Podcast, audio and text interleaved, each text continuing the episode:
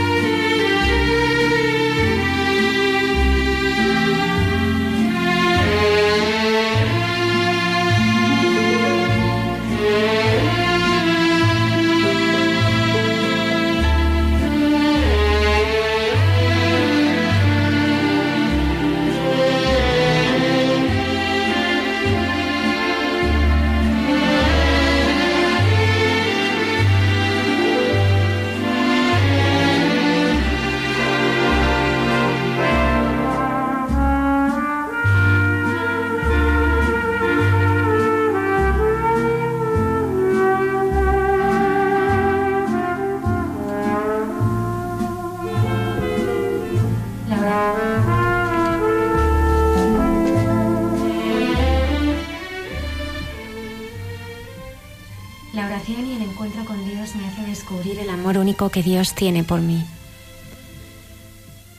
Quiero ser fiel, muy fiel a la oración cada día. A pesar de las sequedades, los aburrimientos, los disgustos que pueda tener, a pesar de las palabras disuasorias, desanimantes y amenazantes que el demonio pueda repetirme, en los días de turbación y grandes tormentos, me diré, Dios lo quiere, y cuando llegue la hora de retirarme, me atreveré a decirle, Dios mío, apenas he rezado, apenas he trabajado, poco he hecho, pero sé obedecido. He sufrido, pero os he mostrado que os quería y quería amaros.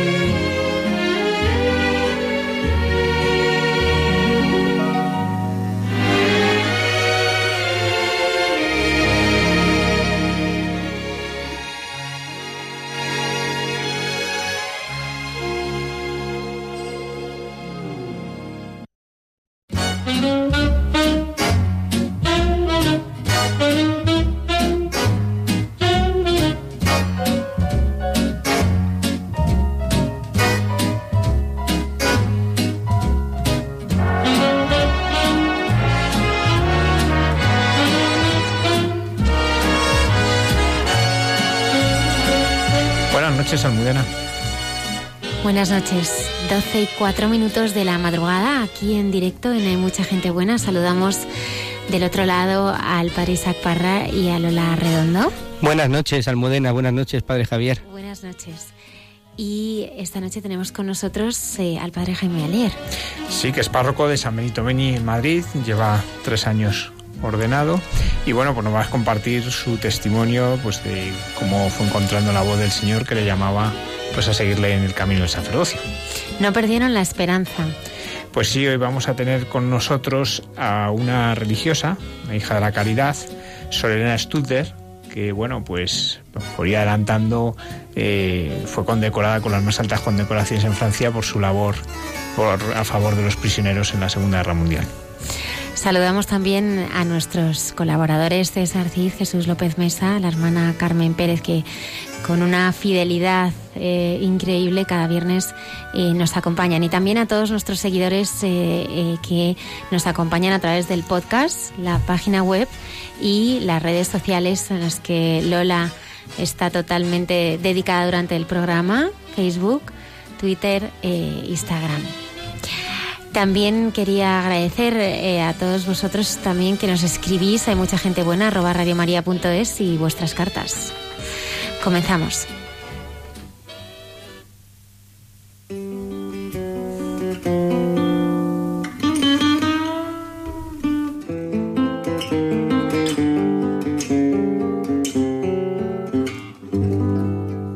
Des yeux qui font baisser les un rire qui se perd sur sa bouche. Voilà le portrait sans retouche de l'homme auquel j'appartiens. Quand il me prend dans ses bras, qu'il me parle tout bas, je vois la vie en rose.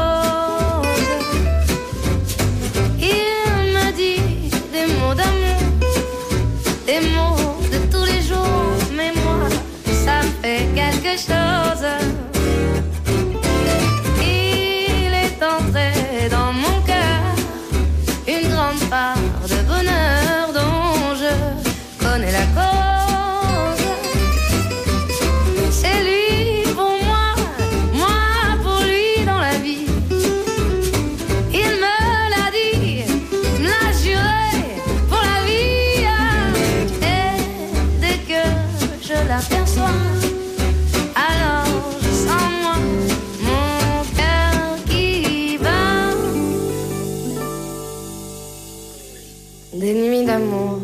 Finir, un grand bonheur qui prend sa place. Des ennuis, des chagrins s'effacent. Heureux, heureux à en mourir. Quand il me prend dans ses bras, il me parle tout bas, je vois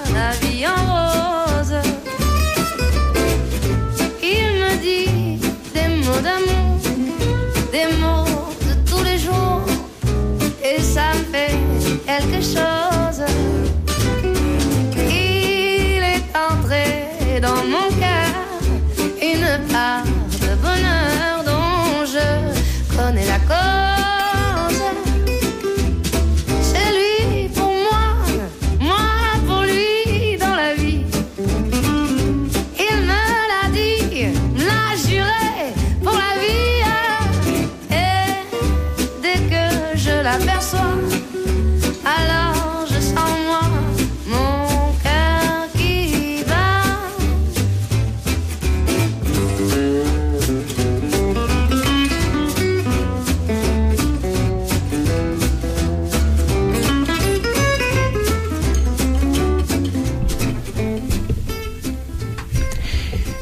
esta noche tenemos con nosotros al padre Jaime Alier, que es párroco de San Benito Beni en Carabanchel, en Madrid.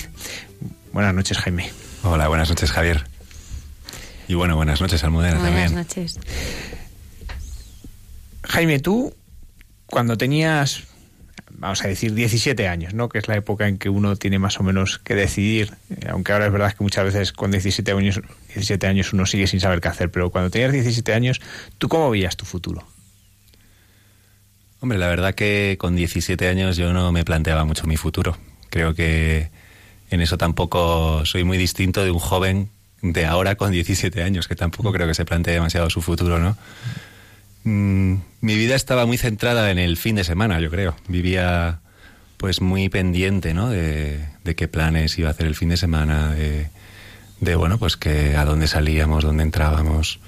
Y, mm, y bueno, pues esa era mi vida con 17 años, ¿no? Un poco despistadillo, la verdad.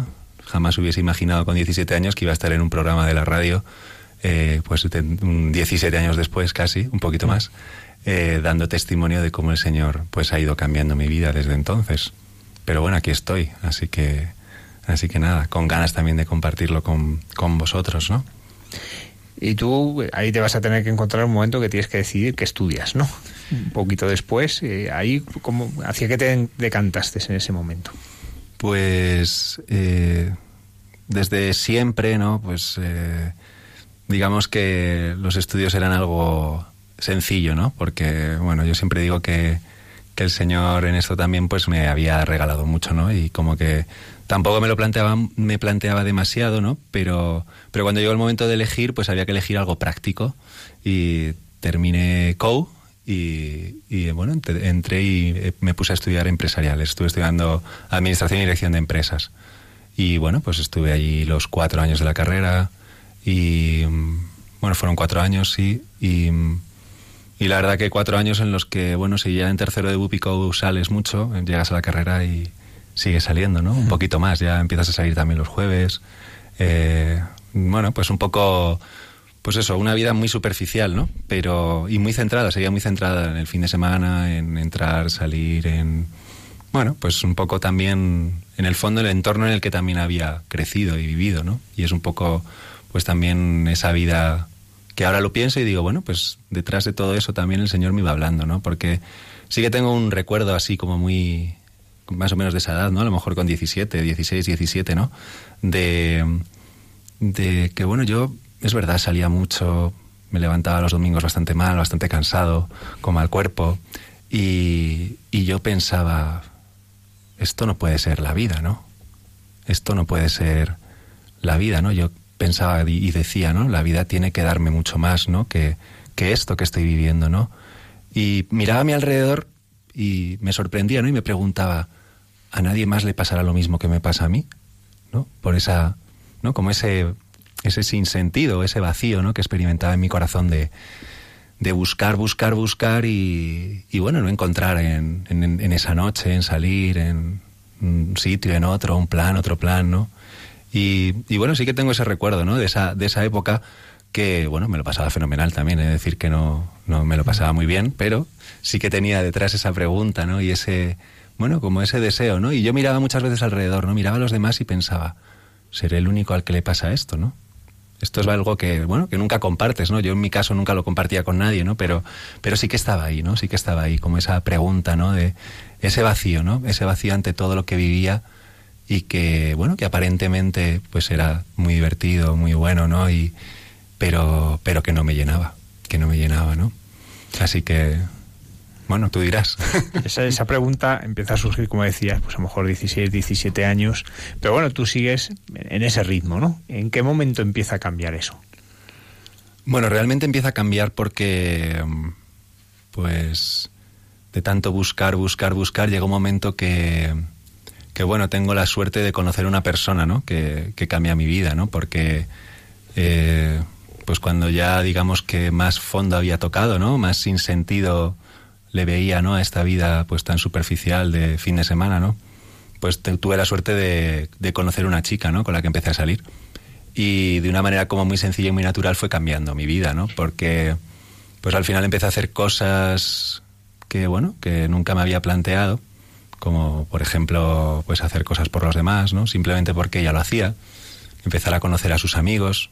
Es verdad que tenía un grupo de amigos muy grande que con los que peregrinaba cada año a Lourdes, con los que también en verano pues organizaban un viaje de verano una semana, se iban con un montón de, amigos en silla de ruedas a pues a Benidorm, a Torrevieja, a Fuengirola, conocido todos esos lugares gracias a estos grandes amigos, ¿no? que tengo ahora, ¿no? Y, y bueno, pues de repente me vi haciendo esas cosas que te suele decir tu madre cuando eres pequeño, ¿no? De, oye, deberías hacer algo por los demás porque esto te va a cambiar la vida o "Mm, piensa un poco más en los demás. Pues me vi haciendo estas cosas gracias a que, bueno, pues empecé a salir con esta chica, ¿no? Y, y bueno, pues poco a poco esto fue como sacándome de mí, ¿no? Y en el fondo volcándome hacia los demás, ¿no? Y descubriendo que, y fui descubriendo, ¿no? Cómo recibía mucho más en ese, en ese poquito que yo daba, que no daba nada, ¿no? Sino, sino que recibía, ¿no? Con estos, con estos amigos tan especiales, ¿no? Que, que bueno, pues que, que Dios me ha regalado y de los que Dios se ha servido también para, para que hoy pueda ser sacerdote, ¿no? Tú dirías, por tanto, que tu forma de conocer el rostro de Jesús pasó mucho por las personas necesitadas entonces, ¿no? Por las personas que tienen dificultades. O dicho de otro modo, que a través de las obras de misericordia fuiste descubriendo el rostro de Cristo. Pues la verdad que sí, pero yo no era consciente. No, claro. estas cosas uno nunca se da cuenta, ¿no? Al final uno simplemente va viviendo, va viviendo, va viviendo y, y, y, bueno, luego ahora sí que es verdad que miras para atrás y te das cuenta, ¿no? De cómo pues el Señor se ha servido de esta gente que, que necesita de todo, ¿no? Necesita de ti absolutamente para todo para hacerte descubrir tu necesidad, ¿no? Que está ahí, ¿no? Y, y tu necesidad de, de, bueno, pues de él, ¿no? O sea, es verdad que, que, que bueno, la experiencia, ¿no? Muchos de los que hemos tenido la suerte de peregrinar con enfermos a Lourdes, o bueno, de, ir a estos viajes que comentaba de verano, que eran como peregrinaciones a Lourdes, pero a Benidorm, a Fuengirola, a donde fuese, ¿no? A donde hiciese falta, ¿no? Eh, pues es verdad que descubres, ¿no? Cómo eh, recibes infinitamente más de, de, lo poco que tú das, ¿no? Y de cómo en, pues en ese servicio a estos amigos, ¿no? Porque es verdad que son grandes amigos con los que seguimos, sigo teniendo relación, ¿no? Y que seguimos intentando juntarnos. De hecho, el viaje se sigue haciendo en verano. Es verdad que ahora me echan en cara que no puedo ir con ellos porque, claro, la vida pastoral ya sabéis lo que es, ¿no? Pero, pero que al final estoy de campamento con los niños o si no estoy de, en alguna actividad de la parroquia.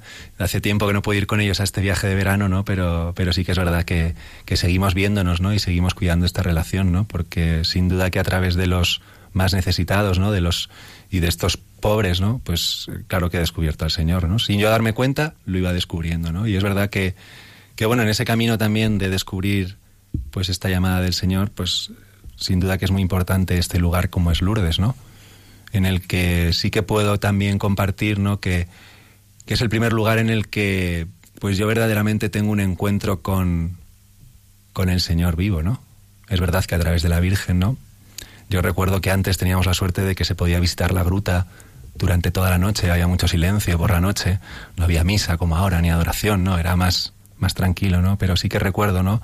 Como en aquel, en aquel, en, en aquel viaje, ¿no? Con, con, estos amigos, ¿no? Pues el momento sin duda más importante y mejor del día era ese momento a última hora de la noche, ¿no? Delante de la Virgen y delante del Señor, ¿no? Poniendo todo lo que has vivido, todo lo que has visto y todo lo que, bueno, pues tanto te ha costado también en el día, ¿no? Pues pues en sus manos, ¿no? Para aprender, para aprender a vivir el día siguiente, ¿no? Y para poder también, pues, servir al día siguiente, ¿no? En medio del cansancio, porque es verdad que son peregrinaciones que, que exigen mucho, ¿no? Para los que las conocéis o, bueno, pues que se duerme muy poco, pero, pero la verdad que es una, una bendición, ¿no? Un lugar muy especial y al que ahora siempre que puedo llevo a la gente de mi parroquia, a los jóvenes, a las familias, a, a todo el mundo, ¿no? Un lugar en el que pues verdaderamente pues el Señor obra estos milagros de conversión, ¿no? Poco a poco.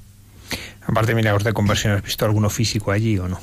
Físico no, no lo he visto. No, pero de conversión sí. De conversión sí. Lo verdaderamente importante está dentro, ¿no? Esto es algo que también me decía siempre mi madre, lo verdaderamente importante está en el interior, ¿no? La belleza está en el interior, ¿no? Y es verdad que, que sí, que eso ahí hay constantemente, ¿no? Y bueno, ahora como sacerdote también, pues es precioso poder descubrir también estos milagros de conversión a través de, del sacramento de la reconciliación. Retomando un poco, eh, bueno, pues la historia que nos estás contando, tú tienes a tu novia, hacéis estos viajes, ¿no? Pero eh, es cierto que el Señor pues va abriendo ese paso, ¿no? En este momento además que nos cuentas en, en Lourdes, ¿no? Que es, que es un momento de, de intimidad, ¿no? Eh, ¿Cómo llegas a ese momento? ¿no? Porque a veces pienso que el Señor nos podría hablar muchísimo más si tuviéramos siempre ese corazón dispuesto ¿no? y esos espacios de silencio para que Él nos pudiera hablar. ¿no? Y creo que esa intimidad con el Señor es la fuente de la que nace todo en la vida. ¿no? Yo, desde luego, las grandes cosas que han pasado en mi vida pues han nacido siempre de bueno pues de esos momentos no de, de intimidad con el Señor no donde sientes que, que se quiebra el corazón, que se quiebran ambos corazones, ¿no? Entonces a mí me gustaría detenerme ahí, ¿no? En, en Lourdes, en, en, un momento en el que en el que tú eh, pues estás eh, experimentando ¿no? al, al, Señor tan, tan cerca, ¿no? ¿Cómo, es ese momento? ¿Qué, qué disposición tenías? Eh, ¿De qué hablaste? ¿Qué sentiste? ¿Qué viviste? ¿Qué descubriste? ¿Qué rostro, qué rostro descubriste ahí? Hombre, es cierto que um, cuando comentaba esta experiencia ¿no? de Lourdes, o sea, al final es eh, como la primera experiencia como más personal y, y, y, sobre todo real, ¿no? De lo que de lo que es el amor de Dios, ¿no? En, en ese silencio, ¿no? Que, que, tanto cuesta, ¿no? Y que, que del que tantas veces huimos, ¿no? Pues constantemente con, con el móvil o con la música o con lo que sea, ¿no? Siempre huyendo del silencio, ¿no? Y y bueno, pues es verdad que es difícil de explicar, ¿no? Lo que uno siente, ¿no? Porque eso es verdad que, bueno, pues que es simplemente saberte, ¿no? Profundamente amado por el Señor, ¿no? Y en ningún momento, pues, ninguna llamada a seguirle en el sacerdocio, por ejemplo, ¿no? Pero simplemente, pues, experimentar esa presencia, ¿no? Esa presencia y de, y bueno, pues también descubrir que todo lo que has vivido, ¿no? Todo lo que has recibido tal, en, en tu casa, ¿no? Por ejemplo, en mi caso, ¿no? Porque es verdad que, que sin duda también detrás de todo esto, pues yo le doy muchas gracias a Dios por mi familia, ¿no? Porque en el fondo también es el, es el lugar, ¿no? Y el, el hogar que Dios me ha regalado para ir creciendo en este amor, ¿no? Pero, pero es verdad que todo lo que tú recibes en tu casa, todo lo que te enseñan, ¿no? De la fe, de, bueno, pues de quién es Dios, pues es verdad que luego, cuando te vas haciendo mayor, ¿no? Lo valoras mucho más.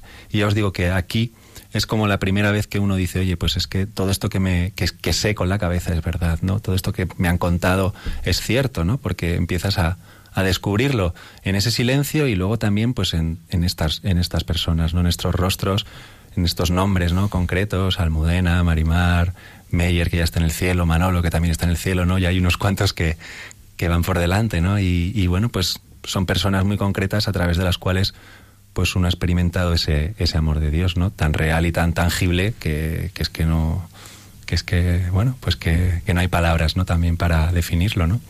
Y...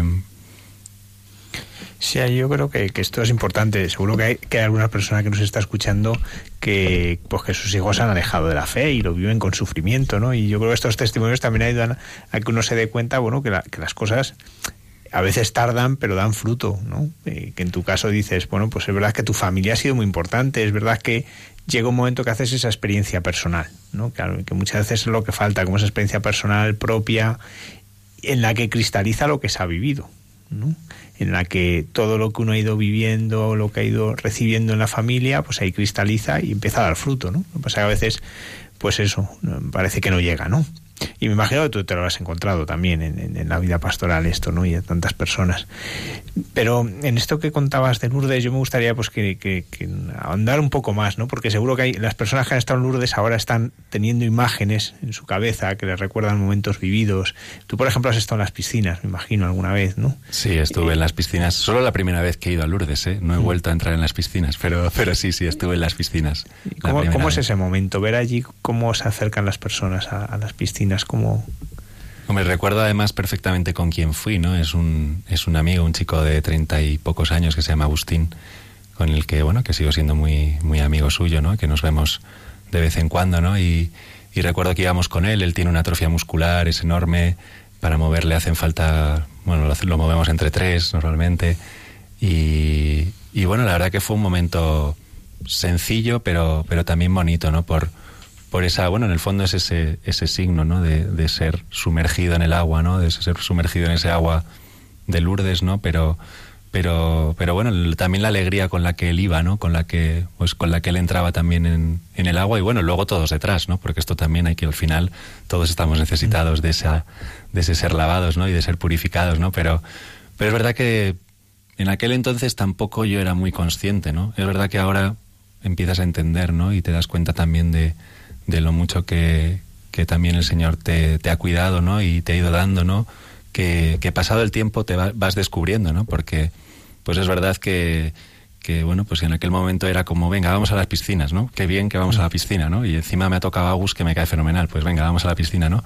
Pero, pero sí que es verdad que, o sea, sí que, sí que recuerdo, ¿no? Con como la especial alegría, ¿no? Y, y como la ilusión que él tenía de poderse bañar en, la, en, esta, en estas aguas, ¿no? En estas piscinas. Y, y bueno, sí que es cierto que, que, bueno, pues a Lourdes, como decía antes, ¿no? Pues al final vuelvo siempre que puedo, ¿no? Hay años que he tenido la suerte y la gracia de ir hasta tres veces, ¿no? Por, por diversas peregrinaciones o, motivos, ¿no? Este año no voy a poder ir ahora en, en octubre, que hay una peregrinación diocesana, ¿no? Pero, pero bueno, eh, si Dios quiere también pronto espero, espero también poder volver, ¿no? A, a, este lugar, ¿no? Pero, pero bueno, es verdad que mi relación con la Virgen, aparte de Lourdes, pues también ha sido algo que se me ha dado también pues en el colegio, luego pues he tenido la suerte también de, de descubrir lo que es la iglesia y en una jornada mundial de la juventud en la que, a la que fui con un movimiento que se llama Sonstadt. Entonces, como que también hay un, un cuidado maternal de la Virgen, ¿no? En, en, todo este camino de fe que, que bueno, que, que sigue ahí, ¿no? Que me sigue cuidando, acompañando, que, que está ahí en la parroquia haciendo pequeños milagros también, poco a poco, en nuestra caseta de obra ahí en, en el Pau de Carabanchel, ¿no? Y que, y que bueno, pues que ella como, como madre, pues al final siempre, siempre quiere lo mejor para nosotros, ¿no? Y, y bueno, pues en eso también me siento un privilegiado, ¿no? De poder, de tener esta, esta cercanía, ¿no? Y este cuidado tan cercano, ¿no? De, de nuestra Madre la Virgen. ¿En qué JMJ hablas en concreto? Estuve en Colonia. Fue la, la primera jornada mundial de la juventud fue en Colonia, que además yo ya había terminado la carrera, estaba trabajando. Recuerdo que yo fui porque pues esta chica quería ir y yo, yo, yo estaba de vacaciones, solo tenía una semana de vacaciones. Digo, bueno, no sé ni a lo que voy. Eh, sabía que dormía en el suelo, pero, pero bueno, la verdad que luego fue una experiencia preciosa, ¿no? Y, y ahí, pues eso, fui con, el, con un grupo de, de Schoenstatt, de aquí de, de Madrid. Y, y, bueno, pues ahí descubrí, ¿no? Porque es verdad que mi vivencia de la fe era muy personal, ¿no? Era pues un poco lo que ella compartía conmigo, que ella llegaba y me decía, ay, hoy me he confesado. Y yo pensaba, uff, ¿hace cuánto tiempo que no me he confesado? Esas cosas que también antes me decía mi madre, Jaime, deberías confesarte. Y tú pensabas, ¿hace cuánto tiempo que no me confieso? Pues no lo sé. Pero, y pues esas cosas que te las va compartiendo ella, hoy, o, o llegaba y, me, y después de estar en misa juntos, a lo mejor, qué interesante esto que ha dicho el cura. Y yo pensaba, no me he enterado de nada, pero bueno, ella se había enterado, ¿no? Y lo compartía conmigo, ¿no? Pues el, hecho de compartir la JMJ con otros jóvenes que vivían la misma realidad que nosotros, ¿no? Y ver que cómo vivían ellos su fe, eh, pues la verdad que fue un, descubrimiento, ¿no? Porque pues al final te das cuenta, ¿no? Como pues, al, pues como la Iglesia es somos, ¿no? Somos nosotros, ¿no? Y, y, como son rostros concretos que personas que viven su fe con una sencillez y con una verdad que que bueno, pues que para mí era sorprendente, ¿no? Y que te enseñan a rezar, ¿no? Desde, verdaderamente desde el corazón, más allá de las palabras, ¿no? Sino desde, desde lo que verdaderamente viven. Y, y bueno, pues la verdad que, que, esa jornada mundial, mundial de la juventud fue importante, fue muy importante porque al final descubrí una comunidad, ¿no? Descubrí una familia con la que también poder crecer en la fe, ¿no? Y que, que no la tenía porque, bueno, pues al final sí que iba a misa todos los domingos, lo cual es un milagro porque pues llegaba el domingo y siempre por la mañana además, porque por la tarde daba mucha pereza ir a misa el domingo por la tarde, eh, pero siempre por la mañana no iba, iba, iba a misa, ¿no? Y, y bueno, pues, pero nunca había tenido ningún grupo de referencia ni nada, ¿no? Es verdad que, como bien sabes, Javier, en nuestro barrio era un barrio de gente mayor, sí. así que tampoco había mucho movimiento en nuestras parroquias cercanas, así que, así que, así que bueno, pues tampoco ahí encontré, ah, tampoco ahí nunca descubrí, ¿no? Y, y, sabía lo que era la vida de una parroquia. Que es verdad que hasta que no llegué al seminario y empecé a, a participar en la pastoral de las parroquias en las que he ido yendo, pues tampoco sabía, ¿no? Y conocía lo que era, ¿no? ¿Y cómo es el momento en el que el Señor eh, te pide, ¿no? Que, o sea, tú tienes tu vida, tu novia, entiendo que tu trabajo, tu carrera, ¿no? Una vida pues completa, ¿no? Y satisfecha con todas las cosas que, bueno, cualquier joven pues quiere, desea, espera eh, tener, ¿no? ¿Cómo es ese momento en el que... Pues mira, Almudena, hablabas antes de una cosa muy importante, ¿no? Y de, del tema del silencio, ¿no? Yo recuerdo que en todo este proceso, ¿no? En todo este tiempo que, pues de, también de descubrimiento del Señor, de redescubrimiento, ¿no? Porque es verdad que, que bueno, pues mmm, mi relación con él pues era muy, pues eso, también superficial, ¿no? Como lo que contaba antes, como todo lo que vivía, ¿no?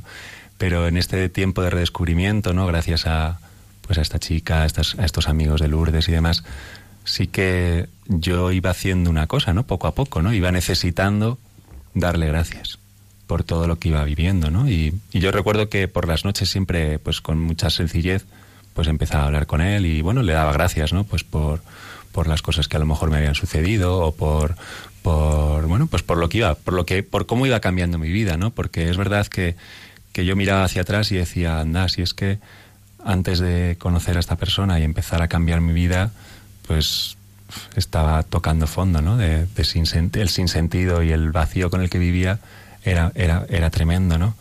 Y sin embargo, pues, pues eso, de una manera muy sencilla, en el silencio de la noche empecé a dar gracias, ¿no? Y es ahí donde el Señor, pues de alguna manera también muy sencilla me, me habló, o sea, digo, me habló, me hizo ver lo que quería de mí, ¿no? O sea, de una manera muy sencilla, pues eh, con esa certeza que solo viene de Él, ¿no? Y que de hecho, pues después de ya uf, muchos años desde que me dijo esto, pues aquí estoy, ¿no? Porque, bueno, pues con esa certeza y esa seguridad de, de que es él, ¿no? Y que, y bueno, pues me dijo, yo quiero que tú, que tú seas sacerdote, ¿no? Yo necesito que, bueno, no necesito, yo quiero que tú seas sacerdote, ¿no?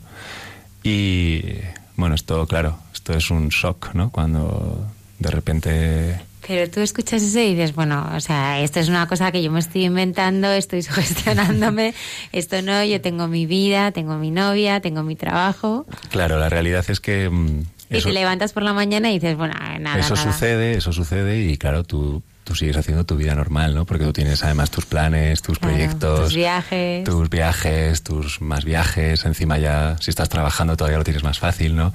Y, y es verdad que esto como que lo, lo ocultas, ¿no?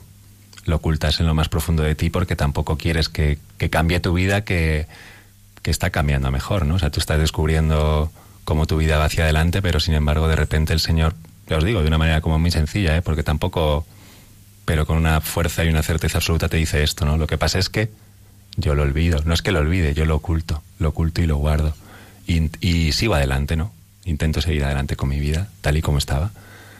Pero claro, llega un momento que eso se quiebra, ¿no? Porque pues al final descubres, ¿no? Cómo pues no puedes entregarte con todo lo que te gustaría a esta persona, descubres cómo en el fondo poco a poco pues te vas, bueno, te vas viendo, ¿no? Comparándote con otros y diciendo, ¿por qué no puedo ser como esta pareja que de repente veo por la calle, ¿no? Algo muy sencillo, ¿no? Porque, pero en el fondo porque en ti, bueno, yo descubría, ¿no? Que en mí había pues una incapacidad de una entrega total a esta persona, ¿no? Porque es verdad que, que, bueno, sin darme, sin darme yo cuenta, pues experimentaba este pequeño bloqueo, ¿no? Y es verdad que, claro, ahora con el tiempo me doy cuenta, ¿no? Es verdad que en ese tiempo que, que continuamos juntos y que yo seguí, ¿no? Pues es verdad que tampoco yo tenía ninguna relación con ningún sacerdote, ni hablaba con nadie, con lo cual era algo que yo vivía solo, ¿no?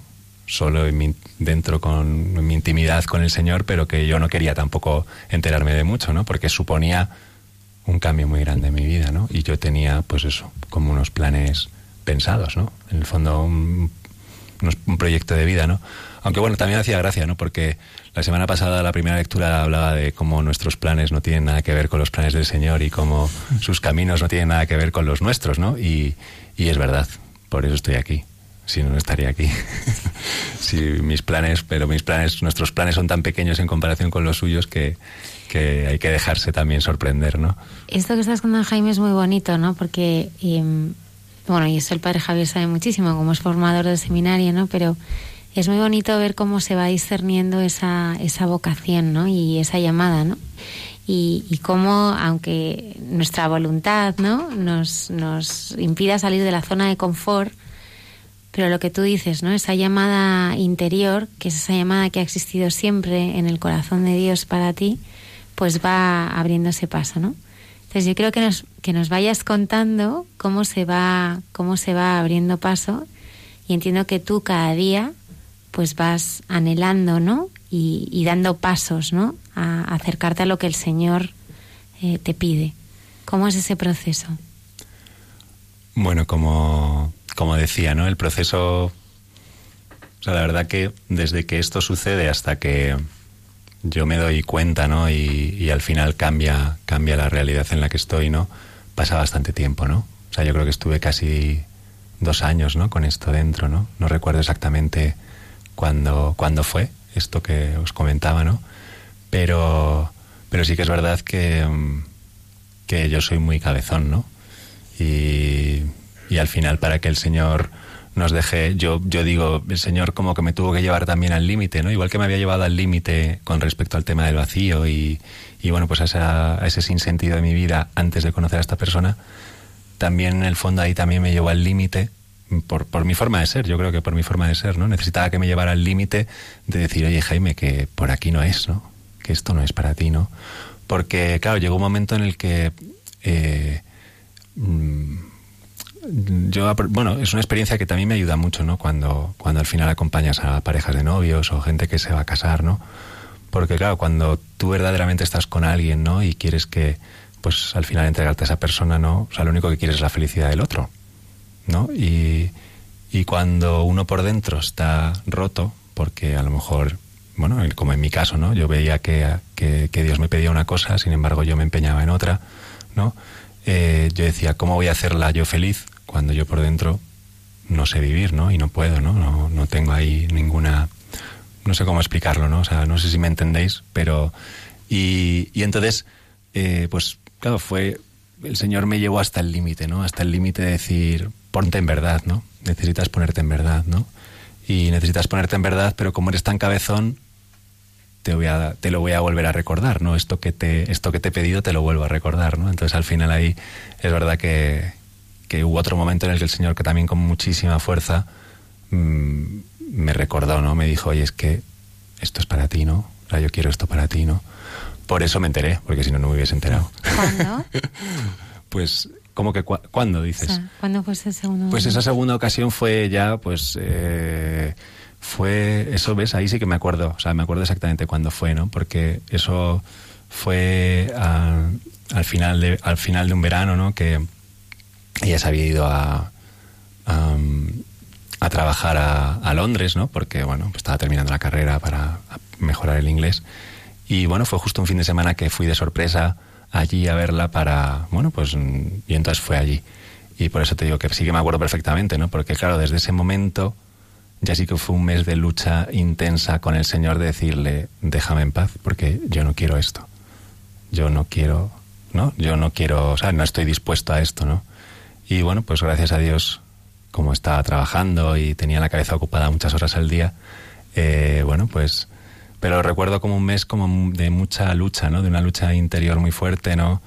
Eh, de, no dormir, de, de, dormir muy poco, de, de, pues eso, porque ya era algo que no me podía quitar de la cabeza, ¿no? Yo sabía lo que el Señor quería para mí y yo estaba ahí como revolviéndome para ver si, si se volvía a olvidar, si volvía a dejarme en paso, pero, pero bueno, como decía antes, conociéndome el Señor dijo, mira, es que te lo hago ver de un modo muy claro o tú vas a seguir a tu aire, ¿no? Y, y, y bueno, pues con mucha, pues eso, con mucha fuerza, ¿no? Pues fue un mes intenso de lucha en el que al final venció el que tenía que vencer, ¿no? Que era él. Y siempre vence. Siempre vence, sí, yo en eso siempre, siempre vence, siempre vence. Y sí, sí, siempre vence.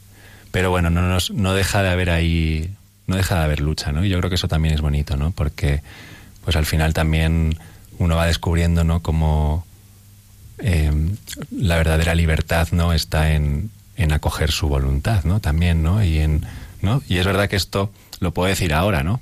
Porque yo, pues, yo entré en el seminario diciendo, bueno, con suerte me dicen que esto no es para mí, ¿verdad? Y que, ¿sabes? Porque dices, bueno, yo con suerte sé que Dios quiere esto para mí ahora, pero bueno, con suerte yo llego al seminario y me, pues eso, a lo mejor a los tres, cuatro meses me dicen que no, que por aquí no es, que para, bueno, después del curso introductorio ves que, que, ya estás dentro y luego vas viendo que al revés, ¿no?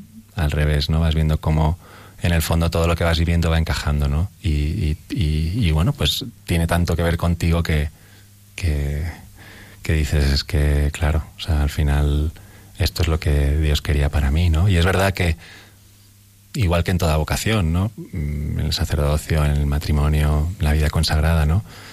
Claro que hay sufrimiento, claro que hay cruz, claro que hay dolor, ¿no? Pero, pero al final eh, es un dolor y un sufrimiento también eh, totalmente acompañado, ¿no? Y totalmente, bueno, pues en el fondo con esa certeza de decir, oye, es que estoy donde Dios quiere que esté, ¿no? Que, que hay tanta gente que busca y no sabe y no sabe lo que Dios quiere, ¿no? Hay tanta gente que busca y ni siquiera sabe dónde buscar, ¿no? Que, que en el fondo lo único que puedes decir es gracias Señor porque, o sea, me ha tocado la lotería de saber que esto es lo que tú quieres para mí, ¿no?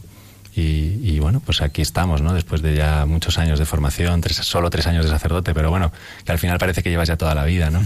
Pero, pero, pero después de tan poco, de tan, de tan poco tiempo y a la vez tanto, ¿no? Eh, pues eso, sigue, sigo dando gracias al Señor porque, pues al final esta certeza, ¿no? De hace tantos, tantos años, pues se hace real cada día, ¿no? Pues cuando, cuando abres la parroquia por la mañana y en un barrio tan joven como ese, pues no entra nadie en toda la mañana, pero, pero bueno, tú sabes que, que de repente aparece una persona que, pues que el hecho de que esté la parroquia abierta es para él motivo de alegría porque venía desesperado y necesitaba hablar con alguien o confesarse o simplemente hablar, ¿eh? O camino del polideportivo, pues porque claro, la parroquia está en la calle del polideportivo, por eso pasa gente por delante de la parroquia, si no ya sería complicado que pasase alguien.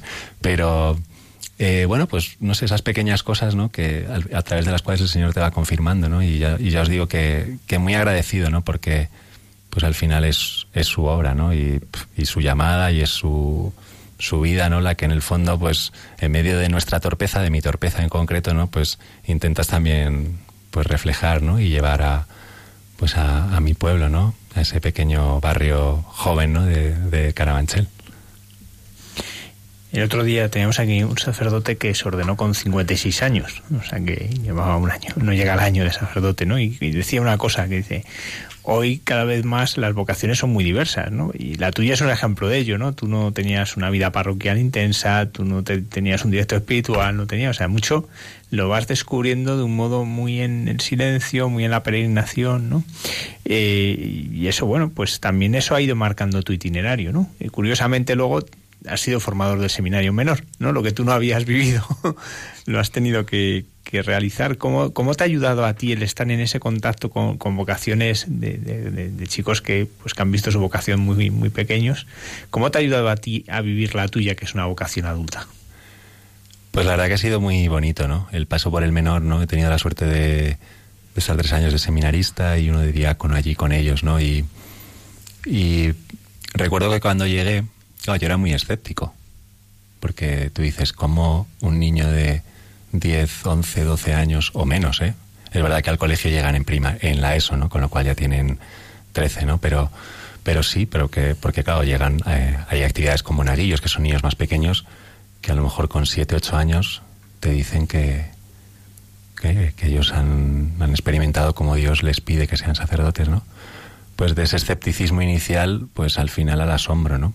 al asombro ante esa llamada, que es verdad que es una llamada muy de niño, ¿no? Muy, muy incipiente, ¿no? Que está llamada a ser cuidada, pues eh, no solo por el seminario, yo creo que de un modo especial por la familia, ¿no? Que es verdad que, claro, como ahora la familia también cada vez es más complicada la, las situaciones familiares, pues es verdad que, que, estos lugares ayudan una barbaridad a estos chicos a seguir creciendo, ¿no? Y, y, la verdad que me ayuda mucho, ¿no? Y me sigue ayudando, ¿no? Porque eh, al final todo el tiempo allí con ellos, ¿no? Es una labor muy bonita de acompañamiento, de, de en el fondo, de enseñarles a vivir, ¿no? Al final, humanidad simplemente, ¿no? Porque al final es que son chicos que, que yo ya solo el hecho de que pueda, de que sean capaces de vivir 15 adolescentes juntos y bueno, pues me llamaba muchísimo la atención y me sorprendía, ¿no? Decir, oye, si es que en casa estarían mucho más cómodos, ¿no? Pero, pero, pero sin embargo ahí estaban, ¿no? Y me ayuda mucho porque también es una labor como muy, muy oculta, ¿no? Tú, como bien sabes, la labor del formador, director espiritual, es una labor que, que bueno, que al final es una labor como muy, muy de, muy oculta, pero, pero tan, tan preciosa, yo creo, a los ojos de Dios, ¿no? Porque es que al final se te entrega lo más sagrado de la persona, ¿no? Que es que es su alma, su vida, ¿no? Lo que más, pues lo que vive en lo más profundo, ¿no? Y, y bueno, pues la verdad que es bonito también ver ahora cómo algunos de estos chicos están, algunos en el seminario mayor, ¿no? Y la verdad que es una alegría verles, ¿no? Y otros, y otros que no también es una alegría verles, ¿no? Porque, claro, al final el hecho de compartir, pues, la vida con ellos, ¿no? Pues en el fondo es como si fuesen tus hijos, ¿no? De una manera también muy natural, ¿no? Pero, pero muy, muy, muy, muy real, ¿no? Y, y ver cómo van creciendo, ¿no? Cada uno, bueno, ya os digo que algunos sí que es verdad que están en el seminario mayor ahora, ¿no? Que, que, es, que justo terminan ya mañana sus ejercicios espirituales antes de empezar el curso. Eh, pues eh, otros en otros en otros sitios, ¿no? Pero sí que es verdad que, que es bonito, ¿no? Tener ahí esa, bueno, pues esa relación con ellos y, y me ayuda una barbaridad, ¿no? Me ayuda mucho porque es una experiencia que, que te hace madurar, ¿no? Te hace madurar mucho. Eh, yo cuando siempre cuento que, que, el año que estuve viviendo realmente con ellos, al final es como estar de campamento todo el año, ¿no? 365 días. Bueno, no 365 días porque al final era como llegan las vaca llegaban las vacaciones y, y tú de alegría, ¿no? Dices, bueno, ahora se van a su casa unos días, que viene muy bien, ¿no? Pero, pero que, que al final era una experiencia como muy, muy, muy intensa y muy de, al final de, de, dar, de darte por completo, ¿no? No te podías reservar las noches, recuerdo algunas noches como pues desde las cosas travesuras que te hacían por la noche o, o ver, no, vete tú a saber, ¿no? O sea, la verdad que, bueno, una relación muy bonita, ¿no? De familia, ¿no? La verdad que una experiencia, pues muy, muy enriquecedora y por la que doy muchas gracias al Señor, ¿no? Dura también, porque es verdad que es difícil, ¿no? También, eh, como decía, ¿no? Porque es verdad que al final eh, acompañas, ¿no? Y, y- y hay que acompañar, no dirigir, ¿no? Que esto también hay veces que... Y bueno, pues al, al acompañar hay que dar mucha libertad, ¿no? Para que el otro pues se equivoque a nuestros ojos muchas veces, ¿no? Ahí no puedas, ¿no? Le puedes, es verdad, le puedes decir, oye, no te das cuenta de esto, pero, pero, pero la verdad que muy agradecido, ¿no? Y, y bueno, pues forma parte también del camino que Dios ha querido, ¿no? En este, en este, en este tiempo, ¿no? Y, y de mi experiencia, ¿no? Como sacerdote. Y ahora ya en tu vida pastoral, en la parroquia, eh, ¿cómo el Señor va saliendo a tu encuentro cada día, no? Porque es verdad que, que de la primera llamada cada día o en poco tiempo van surgiendo otras, ¿no? Y, y bueno, está el querer de Dios en tu ministerio y cómo el Señor se va haciendo presente, ¿no? En, en tu día a día y en la labor que ahora estás, estás desarrollando como, como párroco. Pues mira, se hace muy presente, ¿no? Tengo. Yo siempre digo que estoy en el mejor prefabricado de Madrid, porque tenemos la suerte de, de estar ahí en un prefabricado precioso, ¿no? En el que. De estas cosas de la, del Señor, ¿no? Y de la Virgen, pues antes de que yo llegara ya estaba ahí la imagen de la, de la Virgen de Schoenstatt esperándome, ¿no? Con lo cual es, Ah, la, sí. con lo cual es la imagen que, que nos acompaña en la parroquia y que cuida de- del barrio, ¿no? Y, y bueno, ¿cómo me sale el encuentro? Yo creo que la clave aquí, en el fondo, es eh, mm, cómo comienzas el día, ¿no? Al empezar el día desde el Señor, ¿no? Y, y poder tener ese rato de oración tranquilo, ¿no? Antes de, antes de enfrentarte y de, y de enfrentarte a lo que surja, porque es que es verdad, ¿no? O sea, lo bueno de estar en la parroquia es que tú puedes tener algunos planes, ¿no? Pero, pero bueno, tú, estás allí y bueno, pues puede pasar de todo, ¿no? Puede pasar de todo, ¿no? Desde, bueno, es, es verdad que al ser un barrio tan joven, ¿no? Es, es muy bonito, ¿no? El verte tan acompañado por, por las familias, ¿no? Mm, Por la cantidad de, niños que se acercan a la parroquia, ¿no? Las misas de los domingos, la verdad que son una bendición, ¿no? Que no cabemos en la iglesia, gente fuera del prefabricado. Eh, y bueno, pues ir viendo cómo estos niños van creciendo, ¿no? Porque claro, eh, es una comunidad a la que conozco ya desde hace cinco años, ¿no? Y, y entonces, pues claro, niños que eran niños cuando llegaste, ahora ya, pues, eh, pues eso, ya este año tenemos el primer catequista que hizo su comunión en la parroquia, que es un chico de cuarto de la ESO, que, que bueno, pues que, se, que la verdad que también es muy bonito, ¿no? Ver cómo, cómo va creciendo, ¿no? Y cómo se van dando el testigo, ¿no? Y cómo los catequistas, que son los padres hasta ahora, dicen, bueno, ya vienen, a ver, ya van, a ver si van llegando más chicos de estos para, para darnos el relevo, ¿no? ¿Y cómo me sale el encuentro? Pues mm, ya os digo, de mil maneras, ¿no? De mil maneras. Eh, pues a través de, del que llega destrozado, ¿no? Porque, bueno, pues porque su matrimonio está en una situación complicada. Desde aquel que, que busca, ¿no? Y que, bueno, pues simplemente comparte contigo. Pues el otro día una señora muy graciosa me contaba, me dice, Jaime, me debo estar haciendo mayor porque cada vez necesito más venir a la iglesia. Era una persona, una mujer joven, eh, no tenía más de cuarenta y pocos, ¿no? Pero, pero bueno, que de estas cosas, ¿no? Pues en estas cosas sencillas, ¿no? O en los niños, ¿no? Es verdad que en los niños sí que el Señor me sale mucho al encuentro en ellos, ¿no? Y, y aprendo mucho de ellos, ¿no? Y, y, y la verdad que, que el compartir tanto con ellos me, me, bueno, me abre mucho el corazón, ¿no? Y me, y me ayuda también a vivir más el, el sacerdocio, ¿no? Y bueno, muchas, es que muchas cosas, es constante, ¿no? En la parroquia, ahora también con todo el sueño, ¿no? Y con, con todos los desvelos de cara a la, si Dios quiere, futura construcción de la parroquia, ¿no? En la que estamos trabajando con mucha fuerza. Y, y bueno, pues mm, en muchas cosas, ¿no? En muchas cosas, ¿no? La verdad que, que, que es constante. Así que, así que nada, muy, muy agradecido y muy, y ya, y ya os digo que podría contar mil, mil historias, ¿no? Y mil anécdotas. Padre, eh, antes hablabas que lo importante que es levantarse ya con el corazón puesto en el Señor, ¿no? Para poder llevar como párroco una, una parroquia. ¿Cómo es eh, esa oración de, de Jaime? Pues es muy sencilla, la verdad. Mira. ¿Cómo es la oración de los sencillos? no, hombre, muy sencilla digo porque es verdad que, mm, que, que, bueno, es una oración, me gusta rezar allí, lógicamente voy a la parroquia, ¿no? Vivo como a 10 minutos de la parroquia y, bien prontito por la mañana intento estar allí, ¿no? Para, en el fondo para poner mi corazón en el Señor, ¿no? Tengo la suerte de después de rezar la liturgia de las horas tranquilamente, eh, tener un rato, ¿no? Casi una hora de adoración al día, ¿no? Pues en el silencio y en la soledad. Rara es la vez que entra alguien a esas horas de la mañana, ¿no? Porque al polideportivo van muchos, pero a la parroquia de momento menos a esas horas de la mañana, ¿no? Y, y bueno, pues es una oración muy sencilla, ¿no? Desde la palabra de Dios, del día, también llevando a todas esas personas que te has ido encontrando el día anterior o con las que te vas a encontrar en ese, en ese día, ¿no? Presentándole también, pues, al final, pues los sueños o los desvelos, las preocupaciones de todas estas personas que se te encomiendan, ¿no?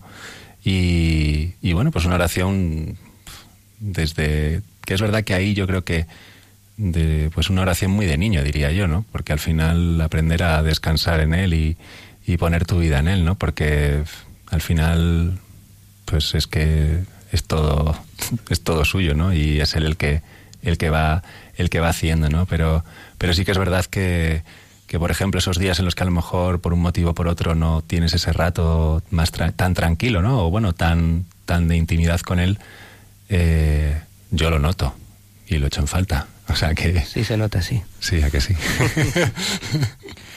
Eh, nos contabas que tú estuviste mucho tiempo sin confesarte, ¿no? Eh, ¿Cómo vives tú ahora en el Ministerio de la Reconciliación, ahora que te toca eh, pues eh, ser el que el canal de la gracia? Pues a ver, lo vivo. Primero lo vivo yo mucho, ¿no? Yo soy de los que digo que. Y además que es que yo no me aguanto a mí mismo más de una semana o diez días sin confesarme. Entonces es verdad que, que experimentando el amor de Dios en el sacramento es como también puedes estar disponible para, para regalarlo a los demás, ¿no?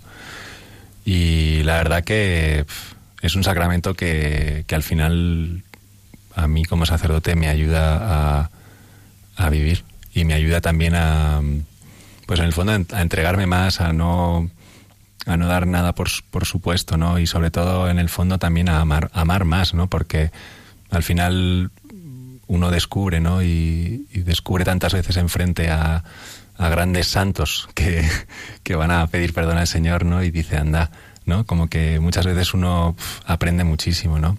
Aquí me pasó una cosa hace un año en la parroquia preciosa, ¿no? Con, con una niña de las que ya ha hecho la comunión hace, bueno, le hizo la comunión el año pasado, ¿no? Y es verdad que intentamos que el último año, el año en el que van a hacer la primera comunión, pues empiecen a confesarse a principio de curso, ¿no? Para que, bueno, pues que vayan cogiendo también ahí una costumbre, ¿no? Y que, y que puedan acercarse siempre que quieran, ¿no?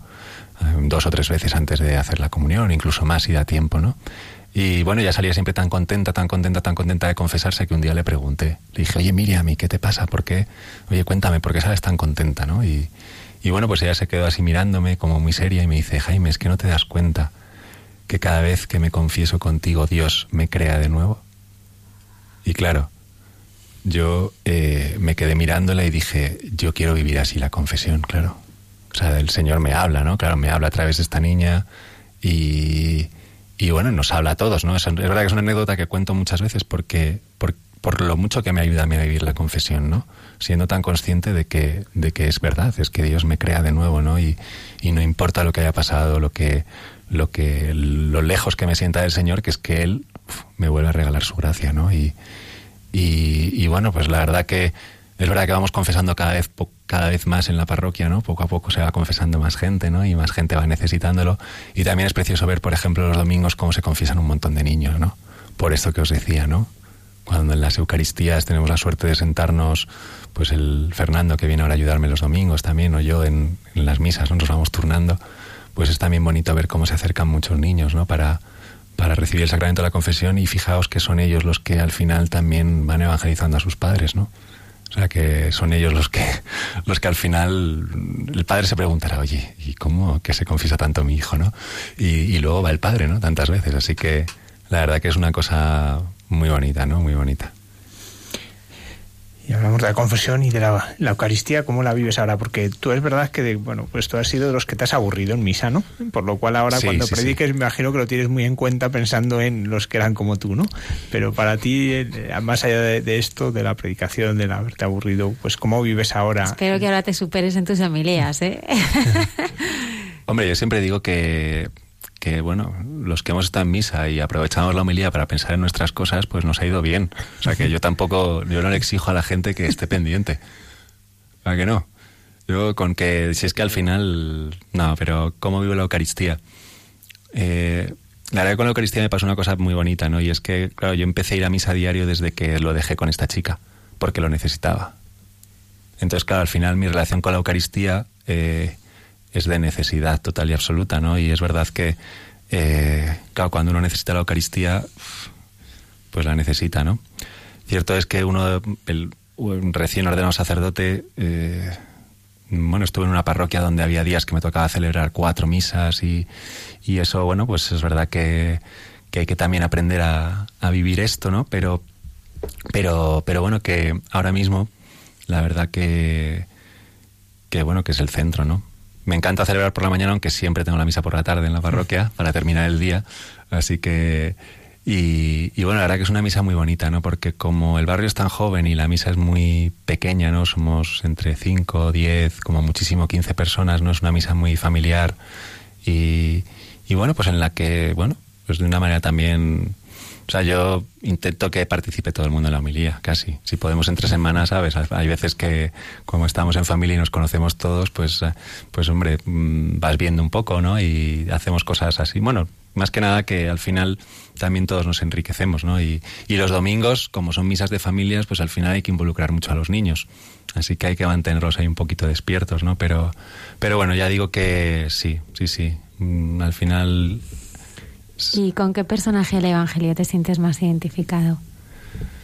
¿Cuál es el que dices, bueno, me, me hubiera gustado estar aquí, me hubiera gustado encontrarme eh, yo aquí, ¿no? En ese momento con, con el Señor.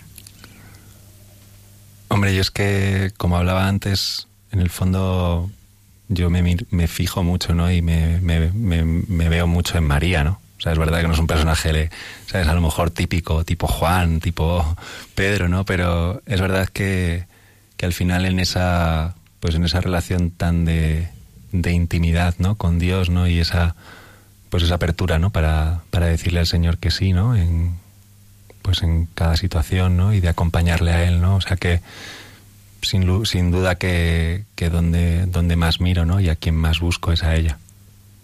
¿Y cómo es tu relación con ella? Hombre, es una relación muy especial. Es verdad que yo sé que yo la cuido menos que ella. Esto siempre es así, ¿no? Pero, pero bueno, es una relación en la que pues me sé muy, muy hijo, ¿no? Y muy cuidado, ¿no? Es verdad que al poco de conocer Sonstadt hice una, la alianza de amor con la Virgen, con María.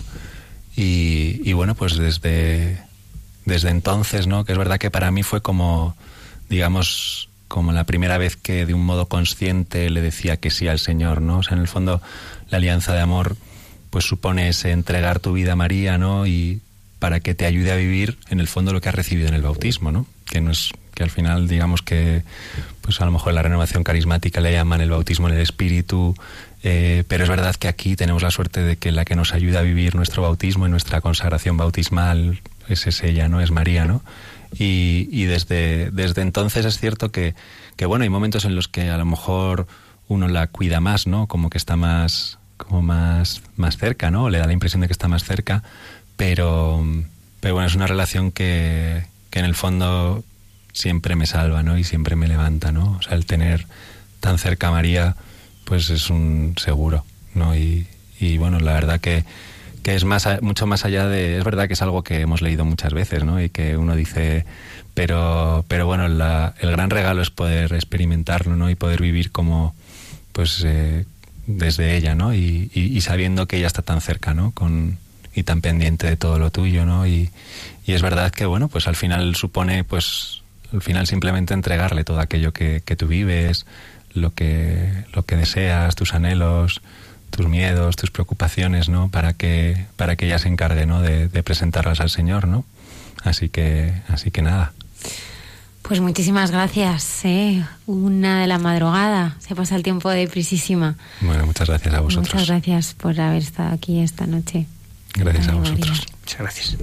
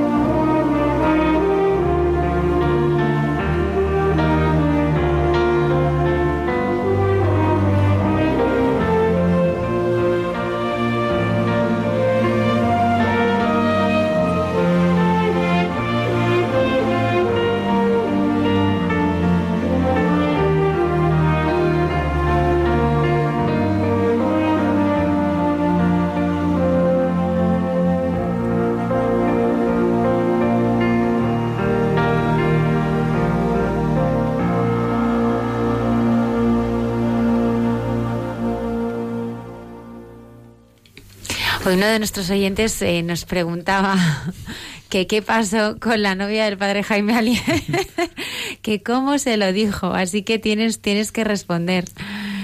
¿Cómo fue? Bueno, la verdad que. mm, o sea, ya era una persona de. Es una persona que tiene mucha fe, ¿no? Y, y es verdad que ha sido un instrumento fundamental, ¿no? Y clave, ¿no? En, en mi vocación, ¿no? Y en mi camino.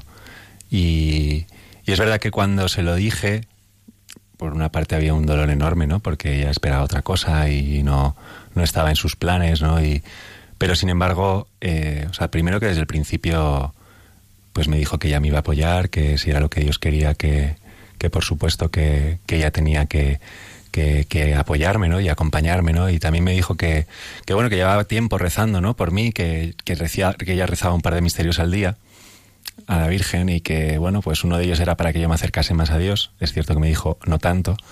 Y, y luego, eh, bueno, el otro, lo, re- el otro lo, lo rezaba por las intenciones de la Virgen, ¿no? Pero, pero sí que es verdad que, que, que desde el principio, ¿no? También ella, pues como que me, bueno, pues me acompañó, ¿no? Y es verdad que hubo una distancia tremenda también desde el principio, ¿no? Porque tampoco esto se puede vivir de un modo sano si no hay una distancia, ¿no? Para, para, bueno, para aprender a caminar separados, ¿no? Después de casi cuatro años juntos. Eh, pero, pero bueno, sabiendo que, que contaba con su oración, ¿no? Y que de hecho, pues eh, ella estaba ahí, ¿no? También. O sea que la verdad que, bueno, mm, Esos rosarios. esos rosarios. Que sí. sanan, ¿eh? el rosario que sana. Cada viernes eh, el padre Javier eh, nos trae la sección No perdieron la esperanza.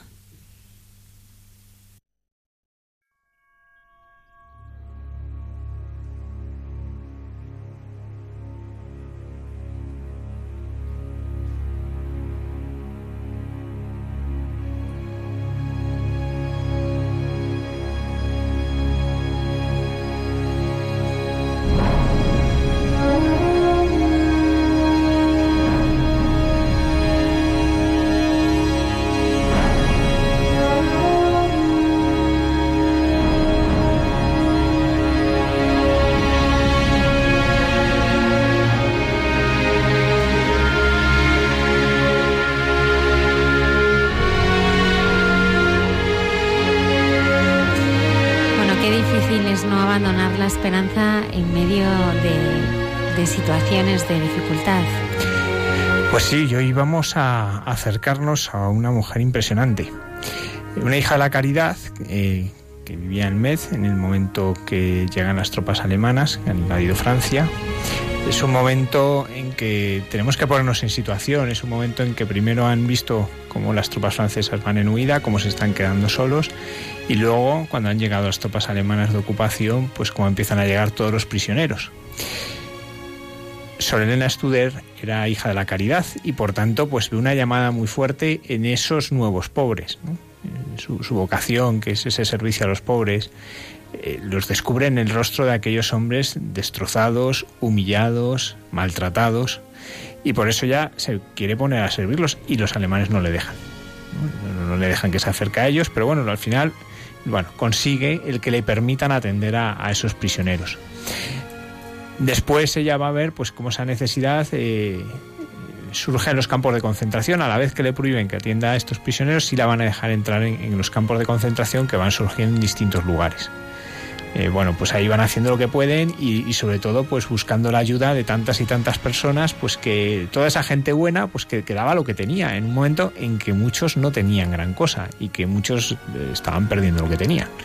Pero bueno, ella consigue pues lo que es muy poco comparado con las grandes necesidades que había, pero bueno, pues la gente iba dando ropa. Eh, por ejemplo, había cuatro panaderos que, que prácticamente hacían el pan para, para, poder atender a todos estos prisioneros y a todas estas personas refugiadas que iban llegando de otros lugares. Y van surgiendo las cosas, ¿no? Y ella va surgiendo estas cosas y ve una llamada de Dios, ¿no? Pues cuando empiezan a ir a los campos de, prisioneros, que están en situaciones terribles, y bueno, pues alguno les pide que lleven una carta a su madre, no piden otra cosa, cosa que, que, en el fondo lo que estaban pidiendo es que hiciese algo que era absolutamente un crimen a los ojos de, de, los militares, ¿no? Pero bueno, ella en eso ve como una llamada, ¿no? Pues como una llamada a llevar esperanza, ¿no? A llevar esa esperanza pues a esas madres, a esos padres, a esas esposas, a esos hijos, ¿no? Que, que no saben que ha sido de sus, de, de, sus familiares y bueno, pues ella empieza a llevarles notas, ¿no? Pero bueno, ahí también surge la petición de tenemos que salir de aquí, de algunos de los prisioneros, tenemos que salir de aquí, aquí no, no vamos a vivir, aunque ella lo ve, pues eh, gente que dice si no les atendemos se van a morir. Y claro, que ello surge pues toda, pues toda una discusión, ¿no? Por un lado la prudencia, que invitaba a no hacer nada, por otro lado, pues la llamada, y una llamada en la fe, ¿no? Eh, porque esto es lo bonito. Eh, cuando uno ve pues tantas personas que, que, en la Segunda Guerra Mundial en concreto pues ayudaron a los prisioneros, ayudaron a los judíos, pues uno ve distintas, eh, muy distintas motivaciones. ¿no? La más conocida tal vez es eh, Sinder, ¿no? porque se hizo la película esta de Spielberg, que es, fantástica, ¿no? y es tal vez el más conocido. Bueno, pues es una historia eh, que tiene unas motivaciones. Aquí hay una motivación puramente de fe. Es decir, ella lo hace por amor a Dios y a los pobres en los que ve el rostro de Dios. Y es una motivación que está totalmente presente y cuando ella ayuda a huir de los campos eh, no es por eh, afán revolucionario ni por afán de resistencia puramente, ¿no? como lo era en otros casos, sino sobre todo porque veía que era lo que Dios le pedía en ese momento. Ella va a ayudar a que salgan más de 2.000 prisioneros de los campos de concentración, delante de, las narices de los militares, eh, lo cual es, es, llamativo, ¿no? que una hija de la caridad en toda su pobreza se tome el pelo imperio entero. ¿no?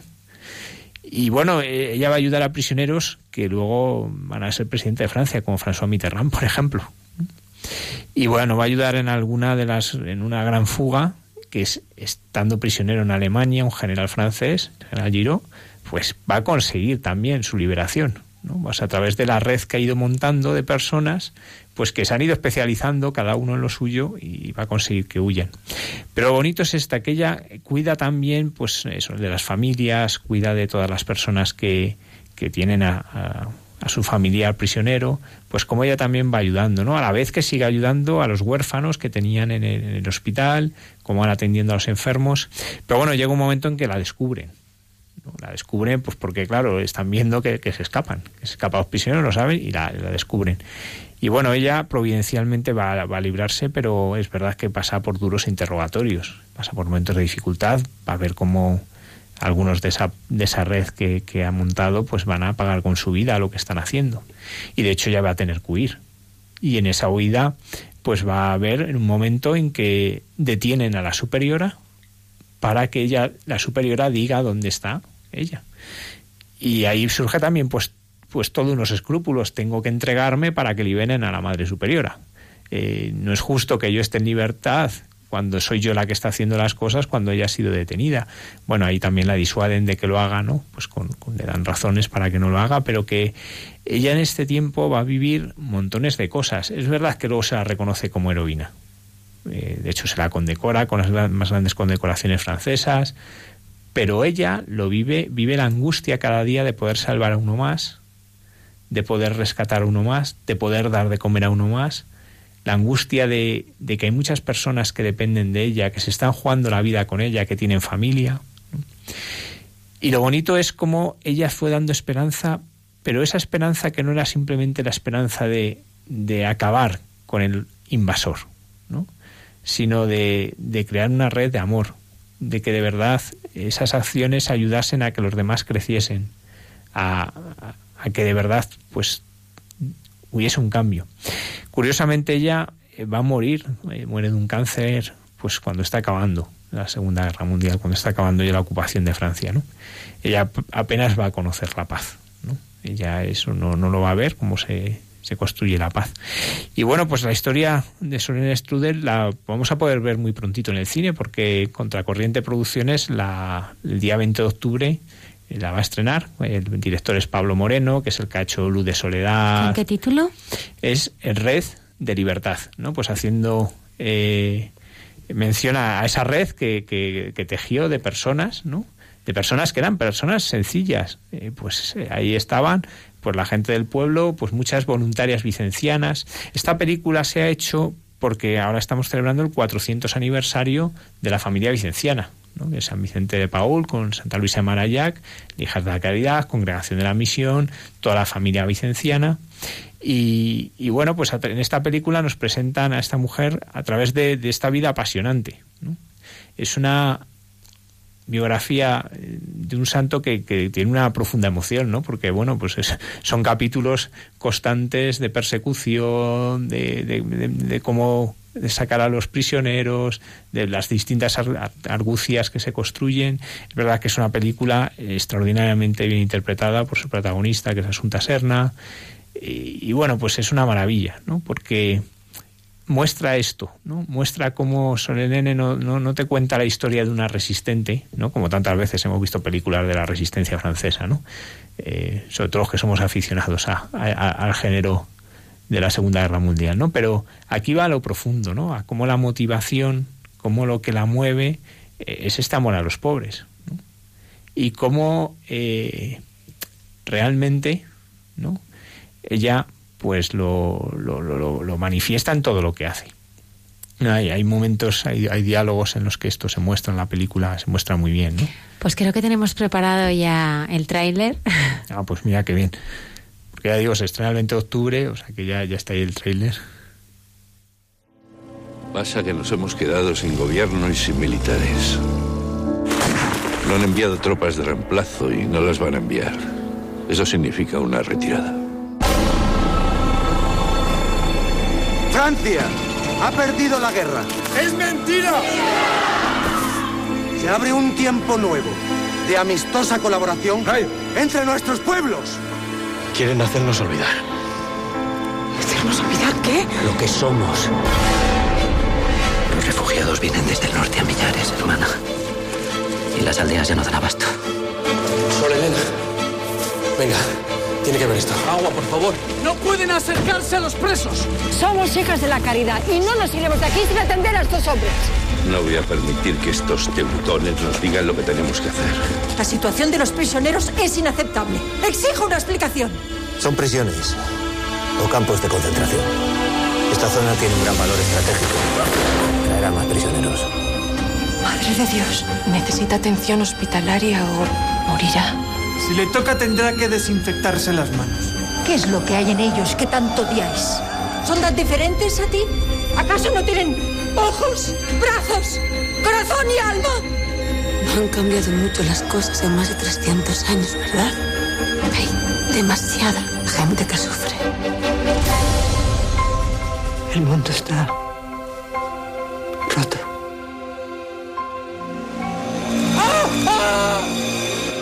Tenemos que ayudarles. Para sacar los prisioneros de los campos, tenemos que ser discretos, cautos y eficaces. Con la gente que quiera colaborar, haremos una red de contactos. Alguien de fuera los está ayudando a huir. Qué duro debe ser cómo siguen sacando prisioneros de los campos delante de sus propias narices sin poder hacer nada. Todo el poder de un imperio desafiado por una hija de la caridad. Ayúdanos a salvarlo.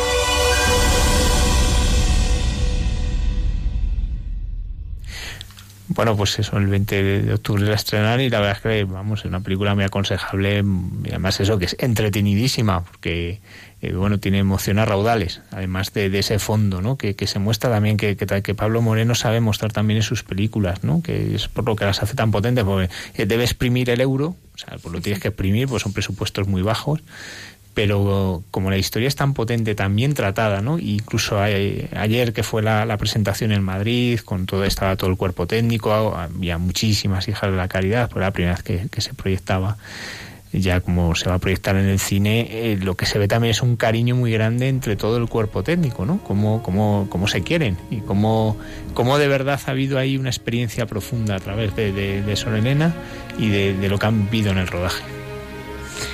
No abandonaron la esperanza. Jaime tampoco la abandonó y siguió ahí hasta el final ¿eh? y lo dejó todo. Yo creo que estamos muchas veces faltos de esperanza, ¿no? Y es lo que más puede rompernos, ¿no? Perder la esperanza y la confianza. De eso nos, nos va a enseñar mucho eh, la protagonista de, bueno, pues del próximo espacio que va a ser Santa Teresita de Lisieux.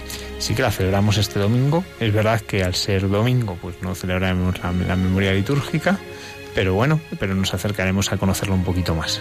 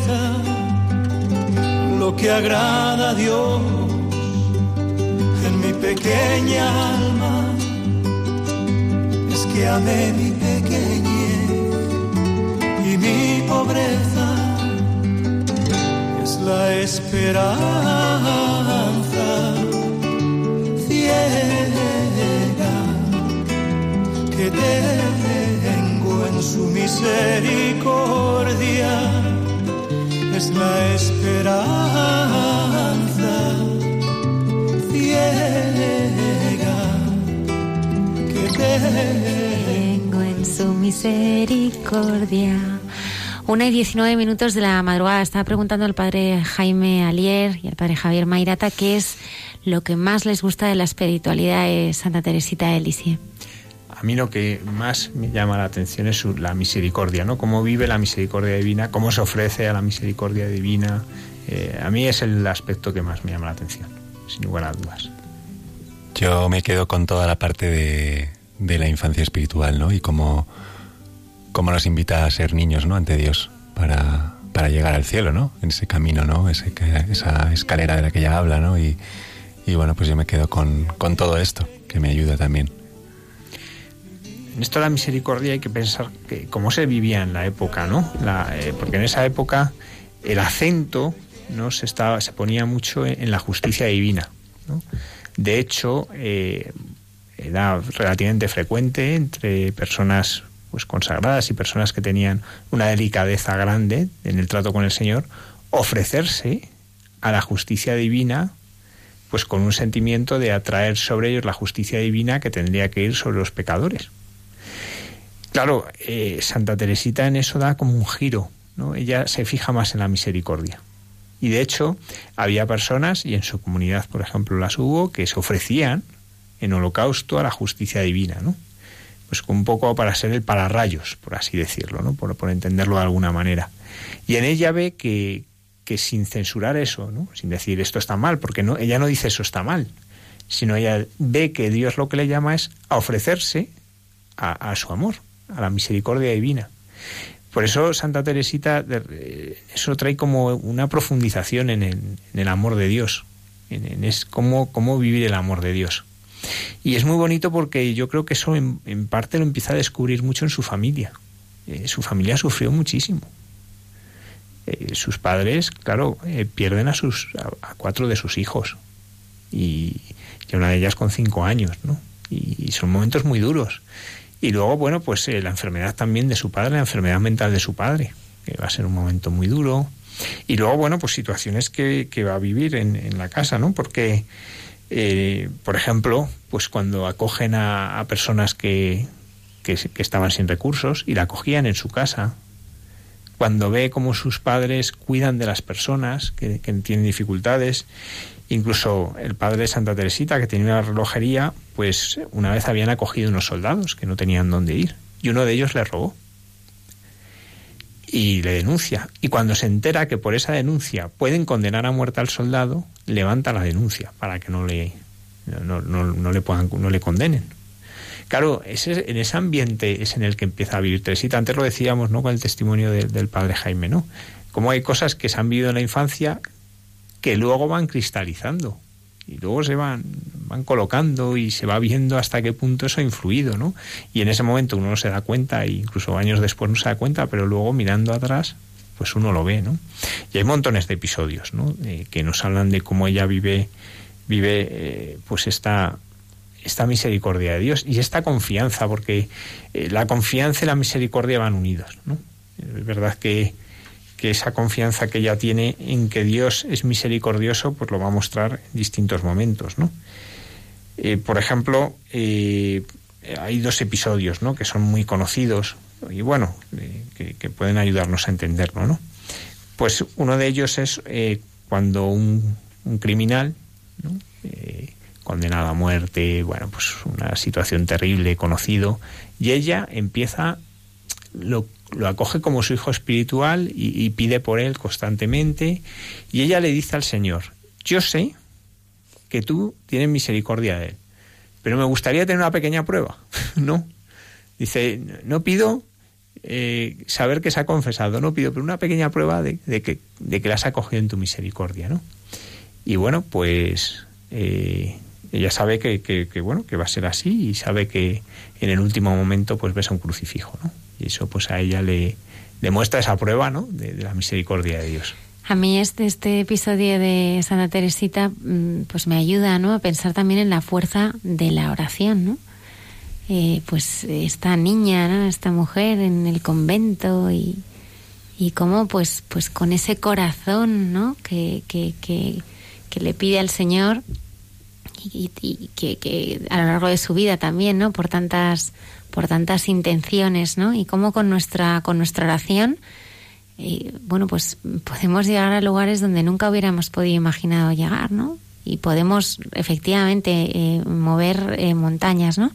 La oración y el rosario, ¿eh? Yo siempre lo digo, porque yo creo que el rosario, yo creo que es la fuerza más, vamos, es, es, es lo más potente del mundo, ¿no? O sea, un rosario bueno, pues a mí me parece que, puede quebrar el mundo, ¿no? Pero a mí me conmueve, ¿no? Como esa oración perseverante, ¿no? De, de, Santa Teresita, pues, eh, pues eh, llega, ¿no? Al corazón del, Señor, ¿no? Sí, también el, el, ver cómo, bueno, porque este hombre era tachado de monstruo, o sea, era, pues, podríamos decir, el enemigo público número uno, ¿no? O sea, pues todo el mundo hablaba pestes de él y probablemente eh, nadie entendería que ella rezase por él, ¿eh?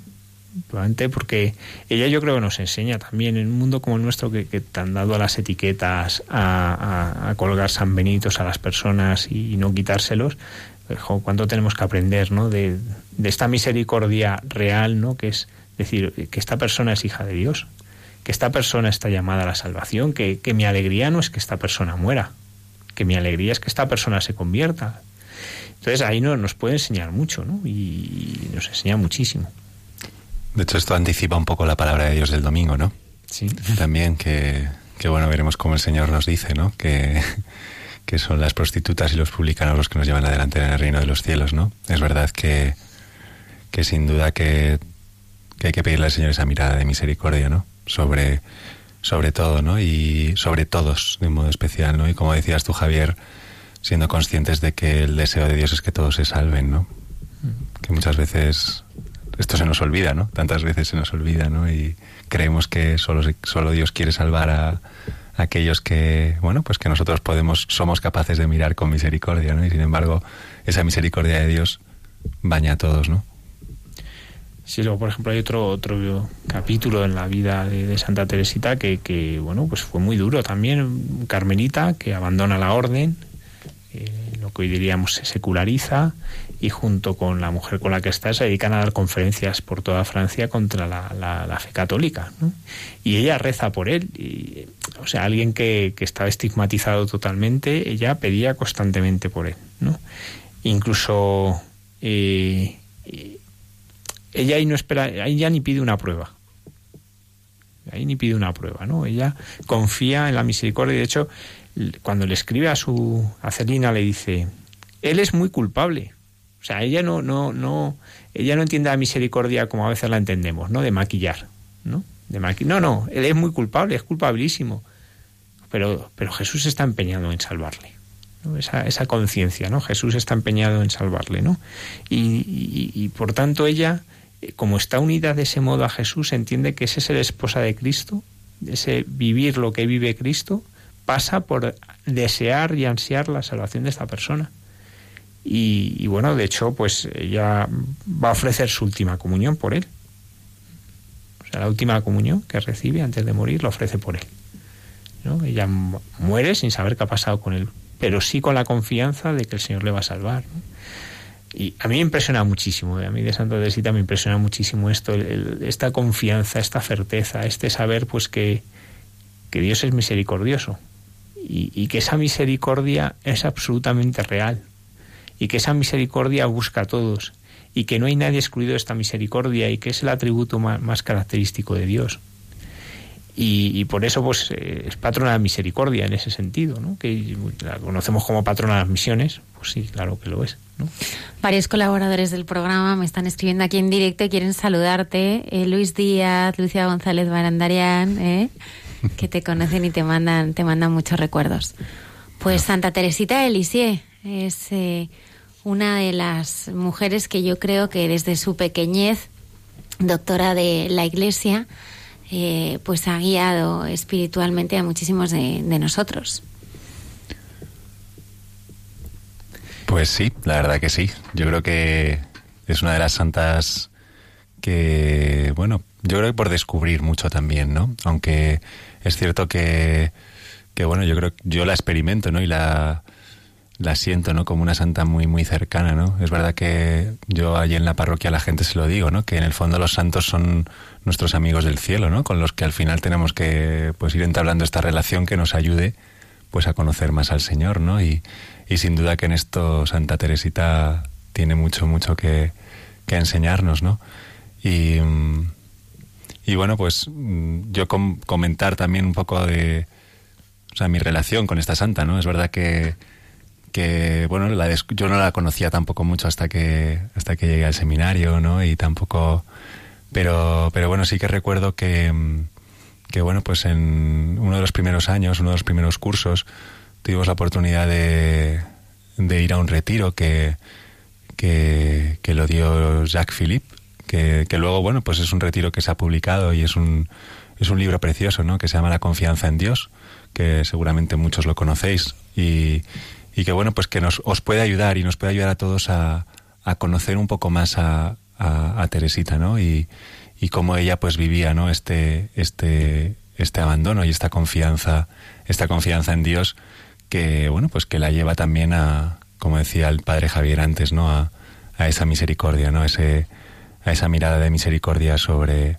sobre todos, ¿no? Y, y la verdad que es muy recomendable, ¿no? Yo es un, es un libro retiro que se puede, se lee muy bien y que, que, que yo creo que nos puede, nos puede ayudar a todos.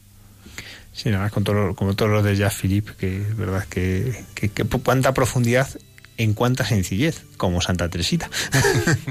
en eso se ve, ¿no? Esa impronta de Santa Teresita, ¿no? Pues que, que, es una sencillez enorme, pero a la vez una profundidad de fe y de, de, de vivir las cosas que impresiona siempre. Lo que agrada a Dios en mi pequeña alma es que amé mi pequeñez y mi pobreza es la esperanza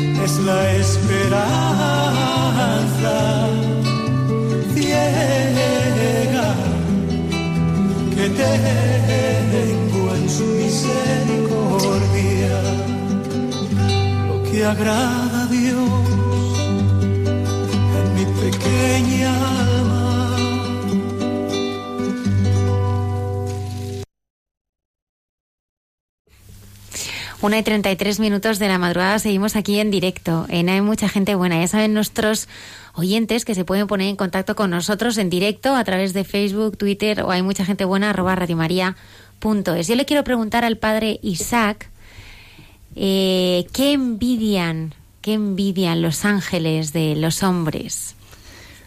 Pues mira, Almudena, eh, el Padre Pío siempre nos decía que celebramos hace unos días, ¿no? el día 23 de septiembre, nos decía que los ángeles solamente tienen una envidia, y es que ellos no pueden ofrecer el sufrimiento. ¿Mm? Eh, es impresionante cómo nosotros los hombres podemos colaborar en esa, en esa cruz de Cristo, ¿no? El Señor nos pide y nos invita a que cada día pues ofrezcamos nuestras cruces, nuestras dificultades, nuestros sufrimientos, también por la salvación del mundo. Somos, ayudamos a Cristo a cargar con esa cruz con la que Cristo eh, trajo la, la salvación y la redención. Y nosotros, Almudena, podemos ofrecer cada día nuestro sufrimiento y es una de las cosas que los ángeles no pueden hacer. Y eso por eso lo envidian, ¿no? En el sentido bueno, eh, claramente.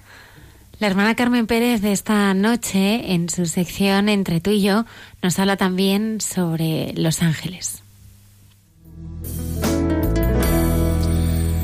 Esta triste historia.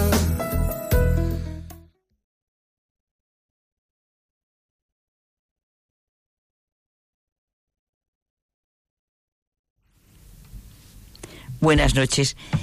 Aquí estamos José Manuel y yo. En este momento del programa hay mucha gente buena, que es un momento de intimidad entre tú y yo. en el que, ¿verdad, José Manuel? Hoy, pensando en la fiesta de los arcángeles, y que el día 2, o sea, el lunes, es la de los ángeles de la guarda, pues tú y yo nos centramos con asombro, admiración y ternura en estas celebraciones. Yo, fíjate, hoy en vísperas me acordaba mucho de lo que íbamos a hablar después en este rato y he sentido el himno, que es tan bonito, cuando dice Dios que nos diste a los ángeles por guías y mensajeros, danos el ser compañeros, qué bien, ¿verdad? Ser compañeros del cielo, de tus arcángeles, pues es que Dios, en su inmensidad y grandeza, ha querido crear esos seres que en el lenguaje humano llamamos ángeles y arcángeles. Vamos a ver, Carmen. Los ángeles, según yo tengo entendido, son criaturas de Dios por una libre decisión de su voluntad divina, ¿no? Pues claro. Fíjate, si quieres nos apoyamos en el catecismo, que ha dicho de una manera muy clara, ¿qué ha creado Dios? La Iglesia. La Iglesia en su profesión de fe proclama que Dios es el creador de todas las cosas visibles e invisibles, de todos los seres espirituales y materiales, esto es de los ángeles y del mundo visible y en particular del hombre. Los ángeles, contemplando cara a cara incesantemente a Dios, lo glorifican, lo sirven y son sus mensajeros en el cumplimiento de la misión de la salvación para todos los hombres. Y también he cogido el Yucat, el Catecismo Joven de la Iglesia Católica, que me regaló una familia muy entrañable, para buscar la verdad ángel de la guarda y así sentirlo hoy. Los ángeles son criaturas de Dios, viven constantemente en la presencia de Dios y transmiten a los hombres la voluntad y la protección de Dios.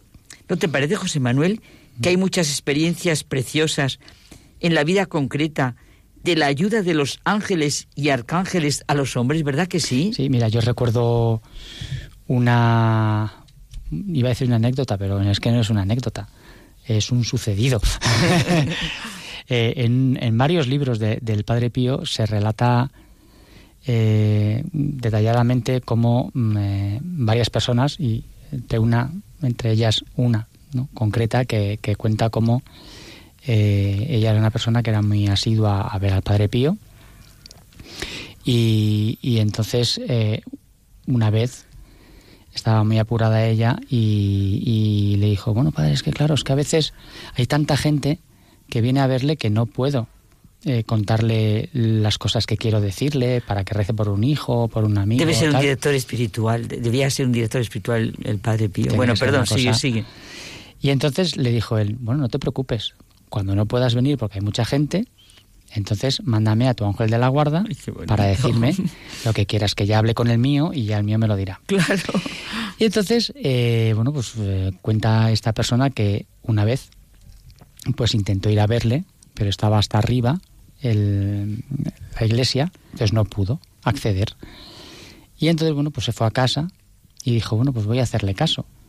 Y entonces, pues mm, cogió y, le pidió a su ángel de la guarda que eh, le dijese al padre Pío que rezase mucho por su hijo, que estaba de viaje y estaba muy preocupada.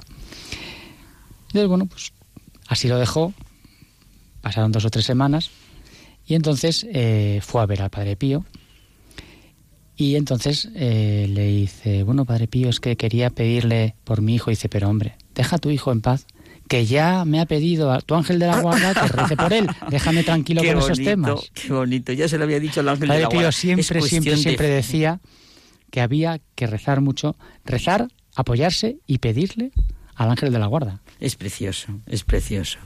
Entonces, ahí está la cuestión, ¿no? Eh, eh, fiarnos, creer y sentir en el Dios en el que creemos y en su modo de, crear, de intervenir, de manifestarse en nosotros, ¿no? Y aquí eh, yo también hablo del Padre Pío porque yo soy muy devoto, ¿no? Pero soy un fan, como dice el otro. Pero los papas también nos han hablado mucho de, de lo importante que son los, los, los ángeles en, en, nuestra vida, ¿verdad? Uy, ya lo creo. Mira, el Papa Francisco, fíjate, señaló, pero es que me gusta mucho esa fecha, en julio de 2013, en la inauguración de una imagen de San Miguel en los Jardines Vaticanos, que ante las pruebas y las dificultades de la vida no estamos solos. Los ángeles nos ayudan y sostienen, ofrecen sus alas para superar los peligros, para poder volar alto, respecto a aquellas realidades que nos pueden pesar en la vida o nos tiran hacia abajo. Y también creo que el Papa Benedicto XVI, que tanto nos gustaba. Uy, sí, mí, se refirió mucho a los ángeles y a su importancia en el dogma católico y en la vida del cristiano y de la Iglesia. Incluso José Manuel aludía a su entrañable devoción personal hacia ellos desde niño y en concreto hacia el ángel de la guarda. Un ángel, escribió siendo cardenal, es como el pensamiento personal de Dios, mediante el cual Dios se vuelve hacia mí. Es precioso. ¿Se puede establecer relaciones con los ángeles? Sí. Se puede pedir ayuda de los ángeles y solicitar su intercesión ante Dios, como tú lo has contado, el ejemplo del Padre Pío. Cada persona recibe de Dios un ángel custodio. Rezar al ángel de la guarda por uno mismo y por otros es bueno y sensato. La fe no tiene nada que ver con los falsos ángeles del esoterismo, bueno, esas doctrinas ocultas, etcétera. Desde luego solo tiene que ver con lo que dice Jesús de Nazaret. Cuidado con despreciar a uno de estos pequeños, porque os digo que sus ángeles están viendo siempre en los cielos el rostro de mi Padre Celestial. Es que, claro, ángel quiere decir, como tú alguna vez me has recordado, enviado. Y fíjate que en todo el Antiguo Testamento encontramos estas figuras que en el nombre de Dios ayudan y guían a los hombres. La palabra arcángel significa el principal entre los ángeles. Claro, y que ahora nombras a los arcángeles, nos sentimos los nombradísimos tres arcángeles que hoy celebrábamos y que están unidos a su misión en la historia de la salvación. Miguel, todo el mundo lo sabe, significa quién como Dios o nadie como Dios, algo así como el jefe del ejército celestial. Qué bonito porque representa la adoración del Dios único, omnipotente y eterno. Gabriel es el mensajero celestial, es fuerza de Dios, mensajero del profeta Daniel y como hemos comentado del sacerdote Zacarías y de la Virgen María. Realmente para nosotros se le confió la más alta misión que jamás se le haya confiado a criatura alguna, anunciar la encarnación del Hijo de Dios. Su presentación en el Evangelio de San Lucas, cuando se le aparece a Zacarías, para anunciarle que iba a tener por hijo a Juan Bautista, es clara. Yo soy Gabriel, el que está en la presencia de Dios. Bueno, y lo que recordamos es la escena de la encarnación, que lo recordamos todos los días en nuestra oración diaria en el Ángelus. ¿Y el arcángel Rafael? ¿Qué es el arcángel Rafael también? Dilo tú, si lo sabes igual que yo. Bueno, bueno, ya, ya- tú siempre me dices que es el protector de los viajeros, de la salud, también del noviazgo y de las relaciones entre el marido y la mujer. Sí, es y- medicina de Dios. ¿eh? A mí me encanta porque se presenta, nos habla de él eh, mucho en el libro de Tobías. Sí. Ese librito tan Sí. fácil y tan lleno de, de- de contenido. Sí, que se presenta a Tobías como uno de los que, que están... están delante de la gloria de Dios y tienen acceso a su presencia. ¿no? Claro. Entonces, y acompaña Bueno, el, el que tiene acceso es el ángel, claro. No, no, claro, claro, claro. Y te digo, a mí me, que me gusta porque es ese compañero ¿no? que lleva a Tobías siempre por, por, el, por el camino que le lleva a la felicidad al final. Bueno, pues celebramos con sumo gusto a Miguel, a Gabriel y a Rafael, esos arcángeles mensajeros de Dios que están junto a él y son, como decíamos en el himno, nuestros guías, mensajeros, y Dios mío, que vamos a ser compañeros del cielo con los arcángeles. Hagamos caso al Padre Pío. Eso es. ¿eh? Buenas y noches. la lata al, pa- al ángel de la guarda.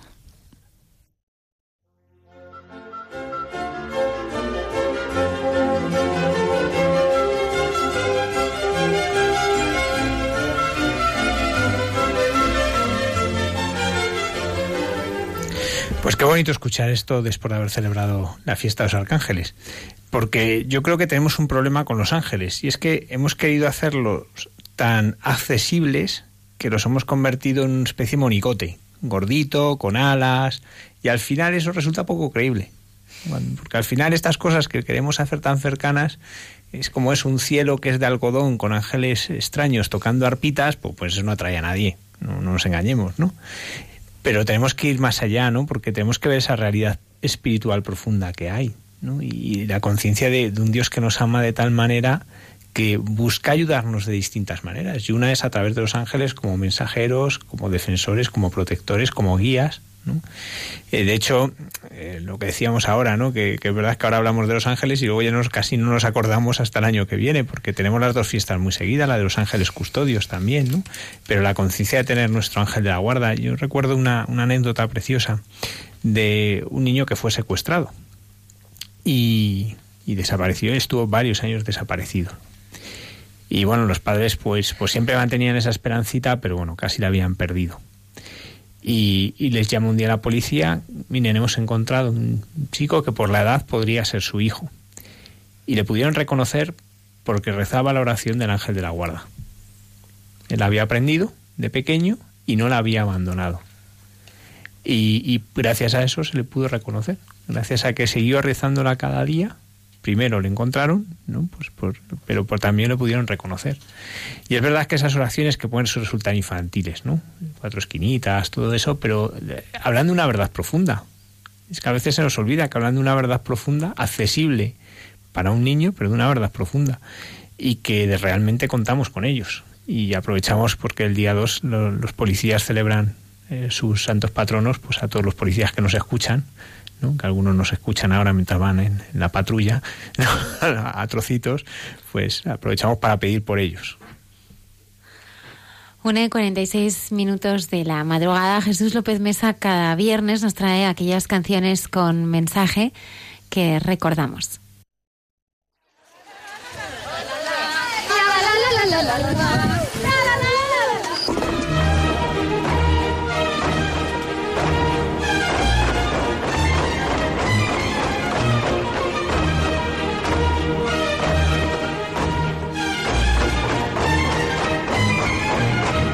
Canciones con mensaje con Jesús López Mesas.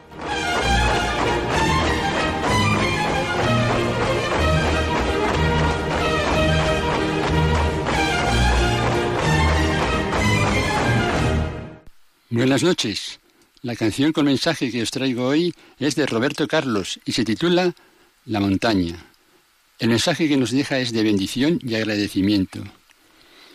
Te agradezco, Señor, porque cada día me das una razón más para vivir, y porque cada día me das mi familia, mi razón para seguir luchando y tener la esperanza de poder convertirme en un ser humano a tu servicio, para llevar tu mensaje de amor.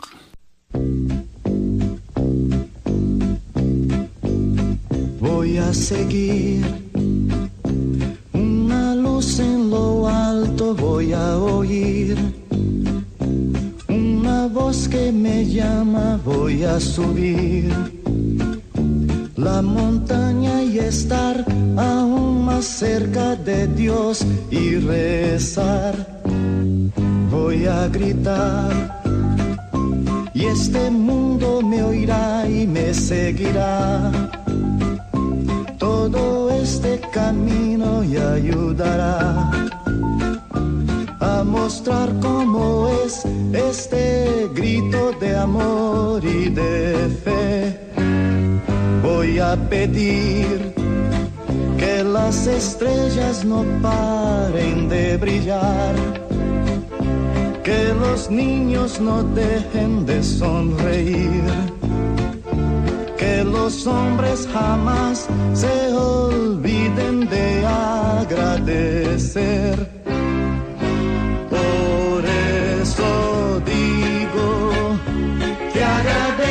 Señor un día más. Te agradezco Señor que puedo ver. Isaac nos está diciendo que le encanta la canción de Jesús de esta semana. ¿Por qué, Isaac? Me recuerda a la infancia. ¿Y tú, Javier, te suena? A mí es que Roberto Carlos me suena a jugar del Madrid, uno de los buenos que ha tenido. Jaime, que ¿y a creo que se llama Roberto suena? Carlos por él. ¿eh? Yo es que soy muy joven, esto no me recuerda a mi infancia. Hombre, yo tampoco soy tan mayor, pero lo recuerdo de estar escuchándolo en casa con mis padres. Yo eso me pasa con José Luis Perales. También, Sí, también. mi abuelo Con escucha todas todo el día. canciones. Aunque sigo escuchando, ¿eh? ¿Eh? Ese tipo de música de José Luis Perales, sí. Me gustan. Bueno, que te ha gustado.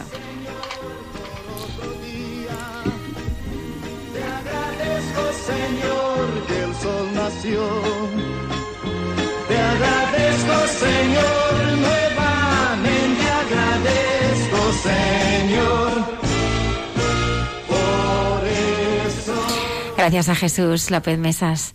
Eh, Lola Redondo nos trae cada semana historias de gente buena que nos eh, animan, ¿no? Cuando todas las noticias que vemos en el periódico eh, son tan difíciles. Sí, eh, son fuentes de desánimo, entonces necesitamos esperanzas. Lola, Eh, antes quería comentar, eh, dar las gracias a todos los seguidores de Instagram, porque ya somos 400, que no es poco. Y eh, hemos efectivamente, iniciado hace muy, muy poquito. hace dos meses ¿eh? y ya tenemos 400 seguidores, así que animaros todos, no solo Facebook y Twitter, sino también Instagram. ¿Nos vamos a tomar pizza o no? Eh, sí, una pizza además muy buena y muy solidaria, porque efectivamente hay mucha gente buena. En este caso la historia es en Estados Unidos, en Filadelfia, un joven de veintipocos años decidió montar una pizzería. El hecho en sí no llama la atención mucho si no fuera porque esta pizzería tiene una peculiaridad. Puedes comer pizza, pero también puedes invitar a pizza a personas que no tienen hogar. ¿Y cómo se hace esto? El procedimiento es muy sencillo. Tú compras una porción de pizza y a cambio te dan un POSIT, un POSIT de oficina. Y en ese POSIT escribes lo que quieras decirle a la persona a la que vas a invitar una pizza.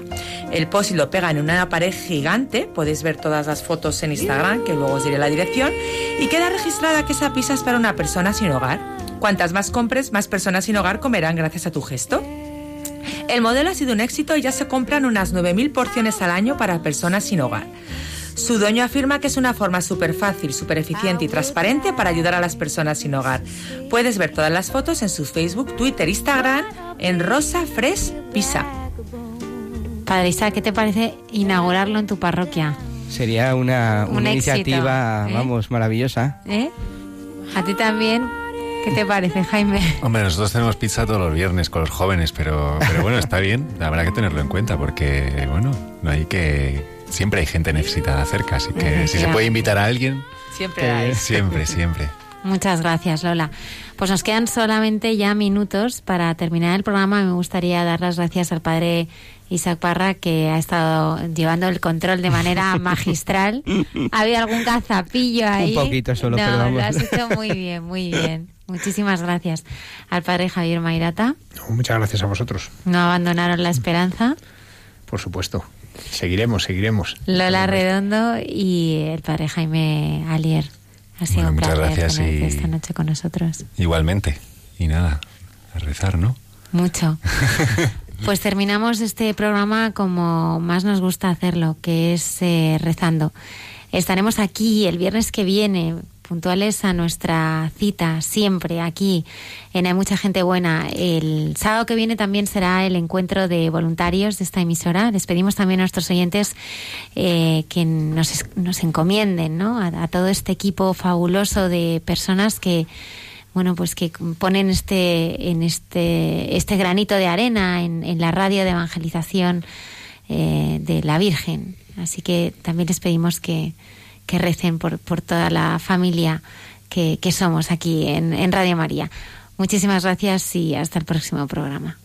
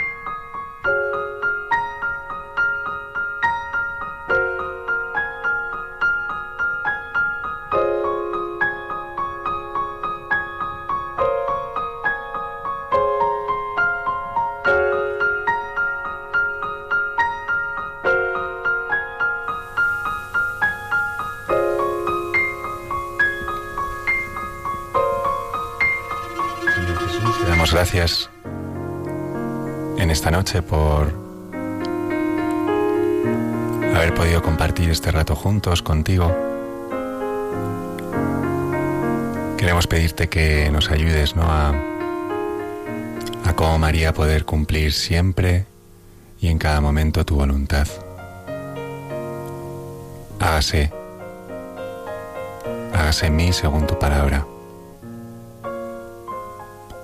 Señor Jesús, queremos escuchar tu voz. Descubrir tu voz cada día. Esa voz que nos llama a entregarnos y a no reservarnos nada.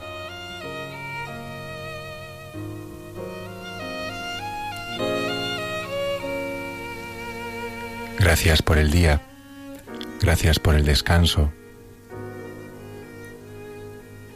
y gracias por llamarnos, por nuestro nombre y amarnos.